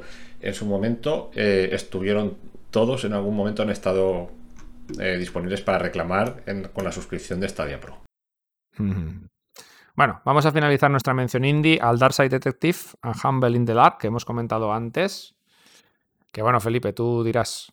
Sí, pues a ver, es un juego que precio completo creo que estaba unos 12 euros, una cosilla así, no sube mucho. También comentaros que hay rumores de que puede salir próximamente en Stadia Pro, con lo que aquí, no sé, dependiendo un poco de vuestras ansias, ¿no? Pero es una aventurilla ponte en clic, bueno, ya os he dicho un poco antes, ¿no? De que es muy sencillita, muy asequible, muy directa, con textos en castellano, referencias a, pues a otros juegos, a películas, a a cine de terror y misterio, eh, tal, y es, pues es, curioso, ¿no? Son casos separados eh, que se van, no sé, muy sencillo de jugar y sobre todo que es eh, que gusta. Es el típico juego que no te esperas mucho, empiezas a jugar, cuando te das cuenta llevas tres horas y dices, ostras, es súper sencillo, eh, quiero seguir un caso más, quiero hacer otro caso más. Y, no te das cuenta de, que se te ha comido X horas al día y, que te ha dejado esa sensación de, ostras, mm, he disfrutado, ¿no? Me lo he pasado bien jugando el juego. No sé, está muy chulo. Eh, como os decía, igual sale en el Pro, no sé si, si deciros que os esperéis un poco a ver. El juego también es a precio reducido, eh, creo que eran eso, 12 euros. Y en media horita os podéis hacer el primer eh, capítulo, lo digo porque si alguno no quiere esperar, quiere probarlo, lo podéis comprar, probáis el primer capítulo que no os llevará más de media horita o una horita y, y así ya podéis haceros una idea de lo que os espera. Y, y, nada, pues en ese caso, que seguro que si lo compráis os lo terminaréis porque el juego está, está muy chulo una estética pixel art, eh, pero bueno, bien cuidada y, nada, con una, narrativa que quizás falla un poco de vez en cuando en las traducciones, mm, tiene algún pecadillo por ahí, pero bueno, nada, nada que no se le pueda perdonar y por ese precio yo lo recomiendo. Pues muy bien, vamos a dejar aquí nuestra mención indie y vamos a hacer una cosa que yo he denominado mención del book o juegos que no deberíais de tocar según qué condiciones. Los juegos recomendados por Books Year. Patrocina. Ahí estamos. Toy Story nos patrocina la mención del book. Books Lightyear. Vamos a empezar. Ya hemos hablado, yo creo que de todos, menos del último que tenemos en la listilla, porque todavía no tenemos el análisis. Hemos hablado bastante. De, porque no es tontilla. Sí, de por qué no, no van bien o qué problema tienen. ¿no? Vamos a empezar con Metro Exodus, que Felipe nos lo ha contado muchas veces, que el juego, pues nada, y yo lo comprobé, porque él me fue tan pesado de decírmelo, vas, pruébalo, pruébalo, y lo probé, que el juego realmente, si lo pones a 4K, no va bien. Exactamente por qué razón no lo sabemos, pero se le mete como una especie de input lag no negativo. Eh, sí, el juego empieza a tener stutter, fallo, o sea, que no, pero lo pones a 1080 y el juego va de puta madre. O sea, mm, ¿hasta qué punto eh, la gente de Stadia no revisa estas cosas cuando salen, cuando le dieron tanta promoción al tema del 4K, pues no, no sé. son, son, cosas que se nos quedan en el tintero. Pero bueno, Felipe me dio mucho la brasa con lo del book y al final, pues claro, como siempre, pues tiene razón el hombre. Y el juego, el juego 4K va mal. No, a ver, lo, lo que sí que me gustaría dejar claro es que siempre que hacemos un análisis o siempre que que vemos algo raro, claro, porque mm, en un momento determinado podemos tener problemas con la conexión y que el juego, pues de tirones, alguna cosilla, que, que tampoco es lo normal, ojo, ¿eh? Yo creo que no he tenido nunca un caso una vez muy puntual que reinicié router y me funcionó y no he tenido nunca más ninguna mala experiencia. Pero sí te quedas con la cosilla de, con la compra de decir, ostras, seré yo. Entonces, siempre que tenemos algo de esto y antes de publicar un análisis, lo probamos eh, con, otras conexiones. Pues en este caso yo le dije a Víctor, oye, pruébalo tal, a ver si te, te, pasa. Pero eso todos los juegos. O Víctor me lo dice a mí, oye, prueba este juego que a mí me pasa esto, ¿no? Entonces, pues eso. Es la curiosidad que hemos comentado mil veces y que el juego 4K, pues no. Pero a 1080p, pues dices, es un juego que os tenemos que recomendar pero claro, de ahí que lo recomendemos como, como Books Lightyear recomienda las cosas. a medias, pues, a medias. correcto. Es un juegazo, pero pues a 4K no va bien. Es que es así de sencillo, ¿no? Si podéis pasar esto por alto y os conformáis con el modo 1080, que también os tengo que decir, como siempre hemos dicho, que con las teles actuales, con el rescalado que hacen y toda esta película, en concreto en este juego no se nota mucha diferencia, solo que en 1080 va bien y en 4K no es un juego súper recomendable. es un juegazo, es una lástima lo que el, fallo que tiene optimización, pero a 1080, si vais a jugarlo a 1080 o estáis dispuestos a jugarlo a 1080, también es un juego que, lo podéis comprar con los ojos cerrados. Sí, sí, sí, sí. Bueno, vamos a darle cañita, va, que si no se nos va esto de las manos. Después tenemos el Dirt 5, que lo estuvimos haciendo el análisis hace poco, tanto en el podcast como en la web. Y pues otro caso, pero todavía yo diría que más, más duro que el de Metro Exodus, ¿no? Porque este a 4K directamente pues explota, ¿no? La estancia de Stadia que estamos utilizando a los 40 o 50 minutos explota allí donde esté, en Minnesota, donde sea. Y, el, juego. En Wichima, en Wichima. y, el, juego deja de funcionar, ¿no? Empieza a ir a un FPS, a dejarse de escuchar, no sé, hacer cosas raras, de repente se acelera, se frena. Bueno, pues otro, otro de estos bugs extraños que nos encontramos en Stadia, que no sabemos qué control de calidad han pasado, pero que es una auténtica pena porque el juego se ve de puto lujo, es un juego gráficamente súper bonito, súper espectacular y que va a 60 FPS de la hostia, pero claro, cuando te pasa esto del bug, pues han sacado la partida, ¿no? ¿Qué pasa? Nos pasó como con el Metro 2. No, eh, con el Metro 2, digo, con el Metro Exodus. ¿Qué Lo te pasa, Víctor? ¿Estás bien? Si me va, si me va la lengua ya. Lo metes a 1080 y el juego va como la seda. O sea, pues mira, estas cositas que tiene Stadia. Sí, y es curioso, ¿no? Porque es, un juego. Pero en este caso, con el Metro de Exodus, ya me lo has pegado, cabrón. con el Metro con el Metro do Exodus.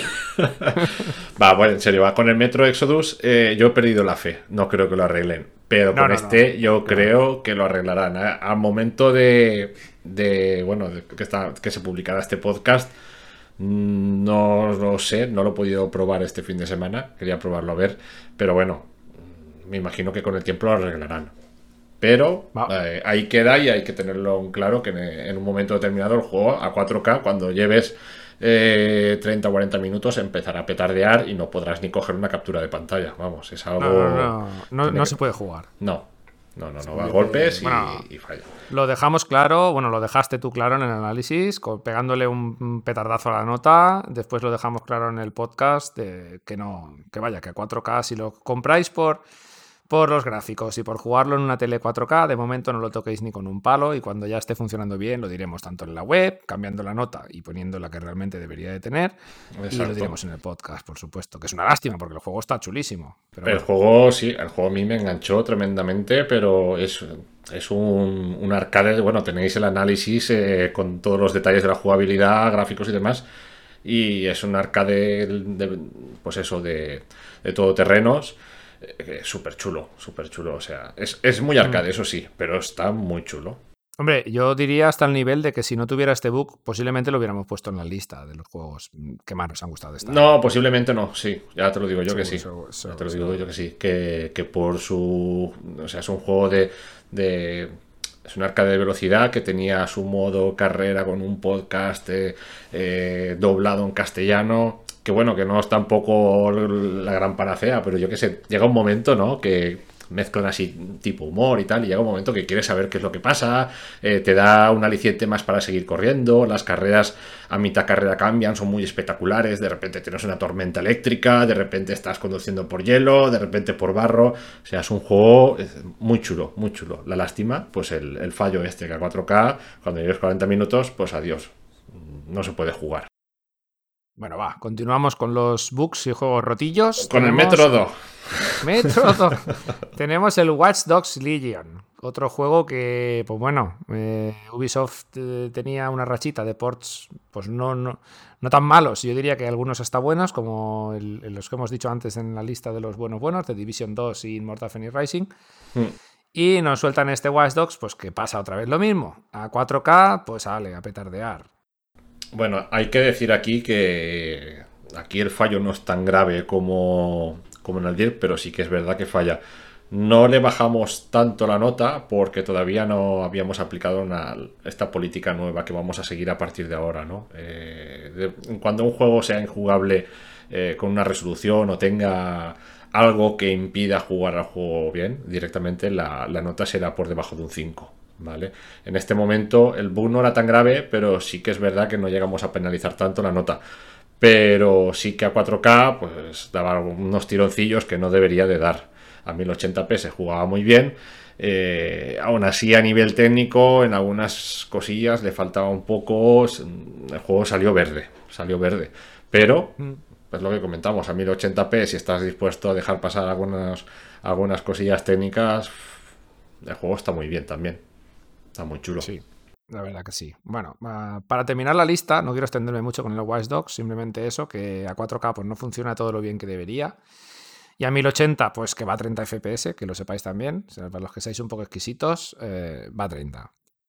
Vamos a ir, ya que, ya que hablabas de juego que ha salido verde, vamos a hablar, todavía no tenemos el análisis, pero bueno, de esto sí que podemos hablarlo para que así os hagáis una idea, de Loud Riders. Bueno. Que verde, verde, pues está verde, la verdad, porque justamente, bueno, estuvimos hablando ayer y me dijiste, pruébalo, porque yo lo había probado en Xbox One X y nada, lo he probado y efectivamente el juego pues va, va mal va mal, no, no, nos engañemos. Tiene modo rendimiento y modo calidad gráfica y en modo calidad se supone que está bloqueado a 30, pero rasca. Y en modo, si ya rasca en modo calidad gráfica, pues en modo rendimiento, yo creo que no va a 60 en ningún momento. Es probable que intente ir a por los 45, pero no sé si lo consigue. Y joder, macho, es que rasca muchísimo, tío. Y no sé, les ha salido el juego este quitando que el planteamiento y que el gameplay y que todo, pues está bastante chulo y mola, eh, joder, el rendimiento es un poco penoso. Sí, no. Es una pena porque es un muy buen juego. No es un juego excelente, es un juego que venga a romper nada, pero tiene cosas muy buenas. Sin embargo, pues la, la, versión de Stadia desconozco, probé un poco la de One X y tampoco es que me gustó excesivamente, pero la versión de Stadia es lo que comentabas, ¿no? El, modo resolución que prima la resolución por encima de la, por la, por encima de la tasa de, refresco, pues imagínate ya cómo va, pero es que luego pones el que prima la tasa de refresco por encima de la resolución, la resolución en ocasiones baja muchísimo y, no conserva la tasa de refresco. En alguna ocasión sí que consigues hacer un combate más o menos limpio, que no baje, pero cuando le da por cargar algunas texturas, por hacer algo, el juego empieza a rascar y esos 4 o 5 segundos se te van por ahí rascando y de repente tienes cuatro personajes encima metiendo hachazos y ya se va todo, se lía todo. Una pena, la verdad, porque, porque bueno, el, juego, el, gameplay que tiene es muy bueno, la, la, propuesta jugable es muy original y dentro de que como shooter looter no descubre nada y hay algunas cosas que las hace mal, las que las hace bien, las hace muy bien. Es una pena, pero bueno. el eh, juego, ha salido rotillo en muchos aspectos, tío. Ha salido esto del, del, frame rate en los dos modos. Después tenemos que el crossplay está deshabilitado porque tuvieron un bug y siguen sin arreglarlo. Y, y, después también que el juego necesita conexión permanente con los servidores, ya no de Stadia, sino de, de Square Enix, ¿no? Y hay veces que le cuesta como 5 minutos entrar a la partida que estás jugando tu monojugador. O sea, que lo arreglen ya, por favor. No puede salir un juego así. Sí, está. Ha salido bastante roto. Y, aparte también otra cosa. Están lanzando parches en todas las versiones y la de Stadia, el parche de la versión de Stadia se está haciendo de rogar. O sea, nada, no, no lo están haciendo con la versión de Stadia, no lo están haciendo muy bien, la verdad. No, em, me imagino que cuando publiquemos el podcast el miércoles, el análisis estará ya en la web. Y si no está, eh, estará a caer, porque vamos, eh, lo tenemos ya casi finalizado. Pero, pero bueno, nada, yo de momento recomiendo esperar. Porque el juego, el juego dentro, es lo que decía, dentro de que hay cosas que las hace mal, que, nos parecerán de la generación anterior, tiene mecánicas jugables muy chulas y, pues bueno, que para jugar en cooperativo puede estar muy bien. Y, pero, pero conforme está en el estado actual ahora mismo, yo no lo recomiendo. No, no, no. Ahora mismo no, no vale la pena que, le deis la, más mínima oportunidad. Cuando esté. Bueno, el análisis ya veréis la nota, que no, no va a ser muy buena. Ya os lo decimos. No será un suspenso, porque el juego lo, puedes no jugar. un suspenso, pero casi. Pero bueno, eh, bueno, ya lo veréis. Sí, eso. Y que bueno, que si el juego se va actualizando lo que sea, pues iremos actualizándolo tanto aquí en el podcast, como en el análisis, como en la web, estadio.com. Y bueno, chicos y chicas, hasta aquí vamos a dejar el meollo, que para ser dos, vaya tela, la chapa que os hemos soltado. Y nos vamos a ir al buzón del estadio oyente. El buzón del estadio oyente. Pues bueno, esta semanita en el buzón del estadio oyente, como ya sabéis, podéis enviar vuestros audios de hasta 30 segundos o vuestros textos respondiendo a nuestra pregunta a estadiahoyradio.gmail.com, estadiahoyradio.googlemail.com, ¿vale? Eh, la pregunta que teníamos de la semana anterior era qué es lo que menos os gustaba de Stadia o lo que incluso llegabais a odiar ¿no? de Stadia. Que esto es, eh, hicimos el podcast del hate de Stadia la semana pasada, así que la misma, la misma pregunta que nos hicimos a nosotros mismos, vaya. Eh, os la hicimos a vosotros y bueno, hemos tenido varias respuestas y vamos a pasar a leerlas, a escucharlas y a comentarlas un poquito. Vamos a empezar con Raúl Avilés, que nos pasó un texto y dice lo siguiente. Pues contestando a la pregunta de la semana, lo que menos me gusta de Stadia es que para jugar en el Chromecast Ultra solo se pueden vincular los mandos de Stadia. Tengo un Razer Raiju Ultimate y solo podría jugar en el PC con ese mando. Pues una pena porque es un mando con una pasta y un mando de una calidad notable, ¿no? Y encima nos apunta Raúl y no tengo PC para poder jugar. Pues vaya, entonces que no puede jugar con el Rayu a Stadia, así de simple. Y, dice que también, e incluso más que esto último, es la mala publicidad que hace Google de su servicio. La gente no tiene ni puta idea de lo que es o no es Stadia. Somos los usuarios los que estamos haciendo la evangelización. Dice, un abrazo y seguir así máquinas. Un abrazo para ti, Raúl. Y sí, esto último que has dicho es algo que coincide mucha, mucha gente. Nosotros, pues por supuesto, los primeros, ¿no? No entendemos el mal marketing que hace Google de esta grandísima plataforma de juegos. Y, bueno, lo de los mandos, pues también, también es una cosa bastante, bastante cabrona, ¿no? Porque esto le pasaba a Iñaki también, que también tenía un, creo que si no es el mismo mando que el tuyo, uno muy parecido, que valía una pasta, y un mando muy bueno, ya no solo porque fuera caro, y no podía utilizarlo de la forma que a él le gustaría, ¿no? A ver, lo de los mandos eh, es, difícil, ¿no? Hasta cierta forma es, algo entendible, ¿no? Porque entiendo que cada plataforma tiene que utilizar sus propios mandos. Pero sí que es verdad que en Stadia, pues llega a fastidiar y decir, ostras, es que este mando en el PC lo puedo, lo puedo utilizar, puedo jugar con él, pero en el Chromecast no. Entonces, ya no es una cuestión de mapeo del juego con un mando concreto, con un tipo de de drivers o no. Eso es una cuestión del dispositivo donde juguemos. No lo sé, me imagino que por el tiempo eh, implementarán alguna solución. En los Chromecast actuales, pues me imagino que no habrá ninguna solución porque ahí poco se puede hacer. Pero ostras, no estaría de más que hubiesen tenido en cuenta de, decir, bueno, pues algún adaptador USB para poder funcionar por cable o por Bluetooth mismo, no lo sé. Pero bueno. Pues aquí, aquí se la sacaron con el tema del input lag negativo y que el mando se conecta directamente al router y su puta madre, y entonces pues no podemos utilizar mandos Bluetooth mm, generalistas, pues llamarlos de alguna manera con el Chromecast, porque el Chromecast no los entiende. Claro, pero da rabia eso, que luego cojas el PC, que lo conectes y puedas jugar tranquilamente. Eh, sí que es verdad. y más cuando con el Chromecast es cuando tienes la verdadera experiencia de Stadia, que es cuando mejor eh, se ve el juego, cuando mejor responde es, una, es una auténtica lástima, la verdad que sí. A ver si a ver si con la llegada de Stadia, los televisores, con la aplicación nativa y todo esto, eh, se empieza a abrir camino en ese sentido. También estaría bien. Pues sí, una pequeña apertura. Es que yo creo que el Chromecast en sí es, una castaña, ya lo dije en el podcast anterior. a ver, el Chromecast está, para mí lastra mucho la experiencia. Y eso que es la mejor experiencia que tiene Stadia. Pero estoy convencido de, que, de que si utilizaran un, hardware mínimamente más, más, ya no potente, porque al final no, es potencia lo que necesitas, pero, pero algo más específico para Stadia, pues seguramente el rendimiento sería mejor. Bueno, si es que vamos a ver, las hasta las teles hoy en día todas tienen Bluetooth, todas tienen de todo para conectar cualquier cosa. No sé. Bueno, ya veremos si con el, con el Google TV eh, se soluciona todo esto. A ver, bueno, Como, siempre, como siempre lo vamos hablando. Vamos a ver, va, continuamos con el segundo texto que nos lo manda Choan y nos dice, eh, pues que le enseñe el Bob ponga a mi hija y se apropie del mando. bueno, está bueno. que vive en la piña debajo del bar. Pues sí, mi hijo también ha jugado, ¿eh?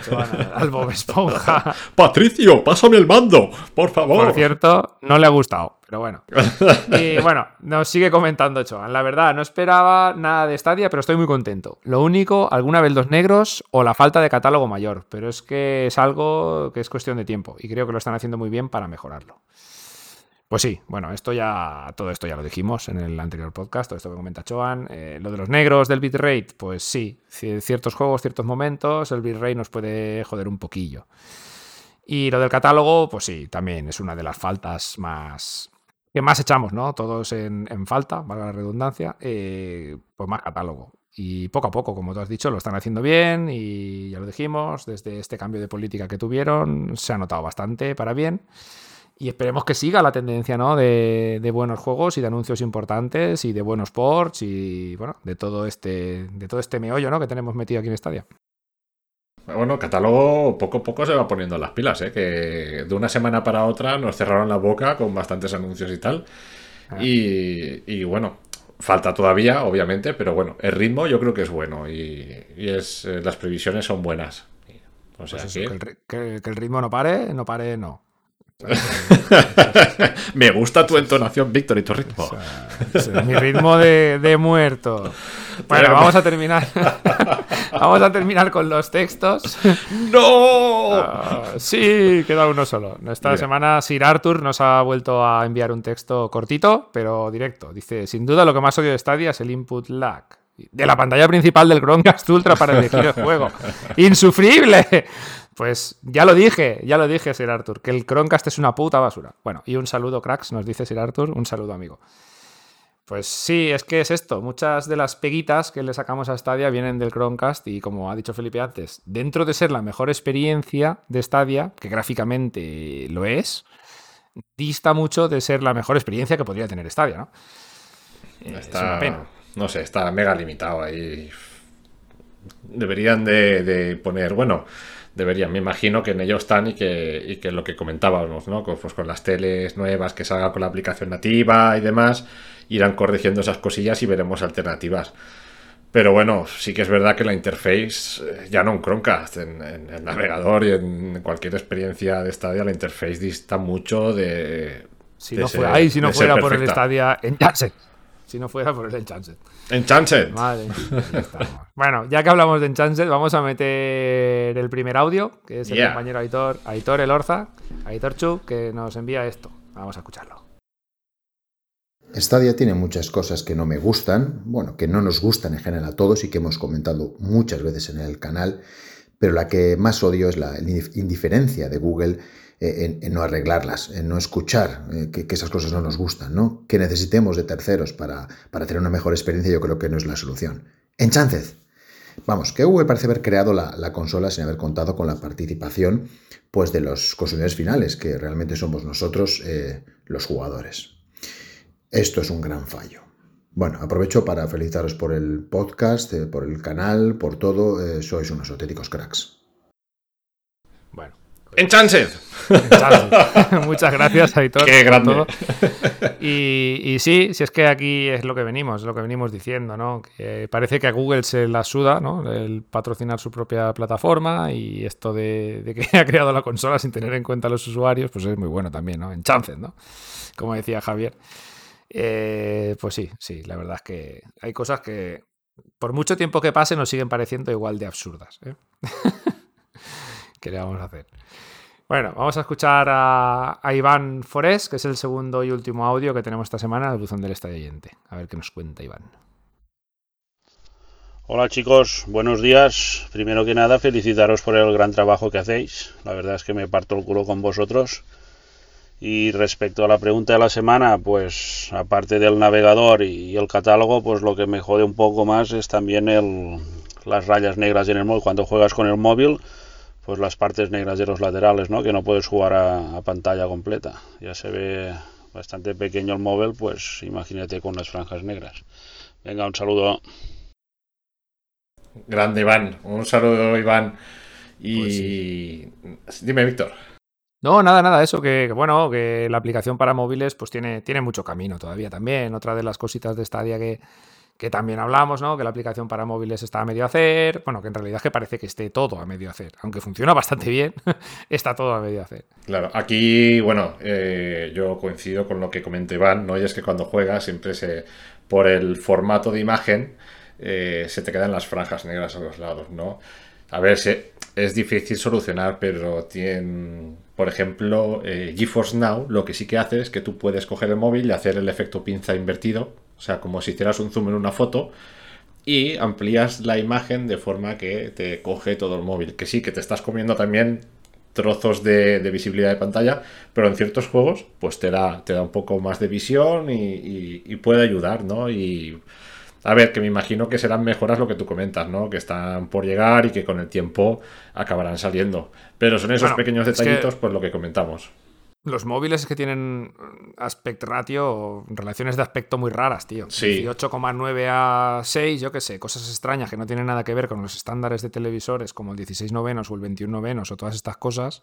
Claro. Y, claro, es bastante normal que, bueno, pues que muchos juegos tengan que salir con bandas negras porque no pueden adaptar el formato, el ratio a lo que viene a ser el móvil, ¿no? ¿Que, puede, ¿Que podría hacerse de alguna manera? Pues supongo que sí, supongo que sí, ¿no? Eh, también lo hemos visto, por ejemplo, en YouTube, que también el, pues el 99,9% de los vídeos no están hechos para verse en un móvil con, relaciones de aspecto extrañas, como las que tienen los móviles ahora mismo. Pero bueno. Eh, son, los detallitos esos, ¿no? Lo que, es lo que hablábamos, que pues que esta ya tiene que empezar a escuchar un poco y a empezar a implementar ciertas mejoras y pero bueno, yo me imagino que todo esto eh, va despacio, pero va llegando, ¿eh? o sea, que llegará. Pues sí, esto, como somos todos muy pacientes y muy evangelizadores, como decía antes uno de nuestros compañeros, eh, pues sí, de lo que era Stadia al día 1, lo que es ahora, pues no, no, se parecen nada y seguramente lo que será Stadia el año que viene, pues será mil veces mejor que lo que tenemos hasta ahora, ¿no? Y si ya con lo que tenemos ahora, pues flipamos, pues démosle tiempo. El Evangelio según Phil Harrison. El input lag negativo debe prevalecer el primer, mandamiento. el primer mandamiento de Phil Harrison. Bueno. El Tito Phil, ¿nos estará escuchando? El Tito Phil.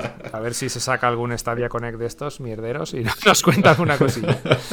Bueno, eh, vamos a lanzar la pregunta del buzón del estadio oyente que se me ha ocurrido hace 10 segundos, ¿sabes? Porque no la tenía ni pensada, soy así de guay yo. Eh, pues a ver, eh, ¿Cuáles son los juegos que más os gustan de Stadia? O con los que más habéis disfrutado en Stadia. Así que tampoco os extendáis mucho, ¿eh? No os haga, no, no, no, no nos metáis un podcast como hemos hecho nosotros, que ya he dicho antes que menuda chapa hemos soltado en el meollo. Así que esa es la pregunta. ¿Cuáles son los juegos que más os gustan del catálogo de Stadia o que más, más habéis disfrutado jugando a Stadia? Y vuelvo a repetiros el correo para que enviéis vuestras respuestas, tanto en audio de 30 segundos máximo, por favor, o en texto. estadiahoyradio.gmail.com ¿vale? Pues nada, Felipe, yo creo que ya nos hemos merendado el podcast, ¿eh? Sí, mira, yo creo que ya, bueno, lo único, mira, apuntar ya que estamos, ya por decir algo más también y, rizar el rizo, eh, podéis pasaros por la, sección en la web de estadiohoy.com, la nueva sección de comunidad, dejar ahí vuestros comentarios y ahí toda la gente eh, puede ir eh, añadiendo su usuario de Stadia para que los demás pues eso lo agreguen y jugar con, con los miembros de la comunidad y demás. Y nada, y pues sí, yo creo que con esto ya lo tenemos todo, ¿no? Pues sí, vamos a. Pues nada, te voy a, decir adiós, Nano. hasta, hasta, hasta la semana que viene, aunque creo que nos veremos antes, seguramente, o nos hablaremos seguro de un millón de cosas, que es todo lo que pasa detrás de estadiohoy.com, aunque nadie, ninguno de vosotros lo vea. Nos faltan horas, nos faltan horas, por favor. Nos faltan oh. horas. Eh, mira, ya que, ya que estamos, si alguno de los oyentes es community manager o le gusta a todo el mundo del community manager y quiere echarnos una mano, estamos abiertos a cualquier propuesta. Chavales, eh, chicos, chicas, gente, quien sea, por favor, echarnos una mano. Hembras, machos. Quitando esto, pues nada, vamos a pasar ya a despedirnos, chicos. Y como decía Felipe, eh, no íbamos a hacer, no sé, nos iba a quedar corto el podcast y llevamos por dos horas y 18 minutos. Así que ahí cada cual, para ser dos, lo que nos ha cundido. Pues sí, yo creo que ya por hoy ya está bien. Pues sí, la verdad que sí. Bueno, Felipe, pues nos vamos viendo. Muy bien, Víctor, un placer como siempre. Y nada, chicos y chicas, pegaros una vueltecilla por estadiohoy.com para ver todas estas noticias y nos escuchamos la semana que viene. Hasta luego. Metro 2 Exodus. ¡Uno! ¡Yeah!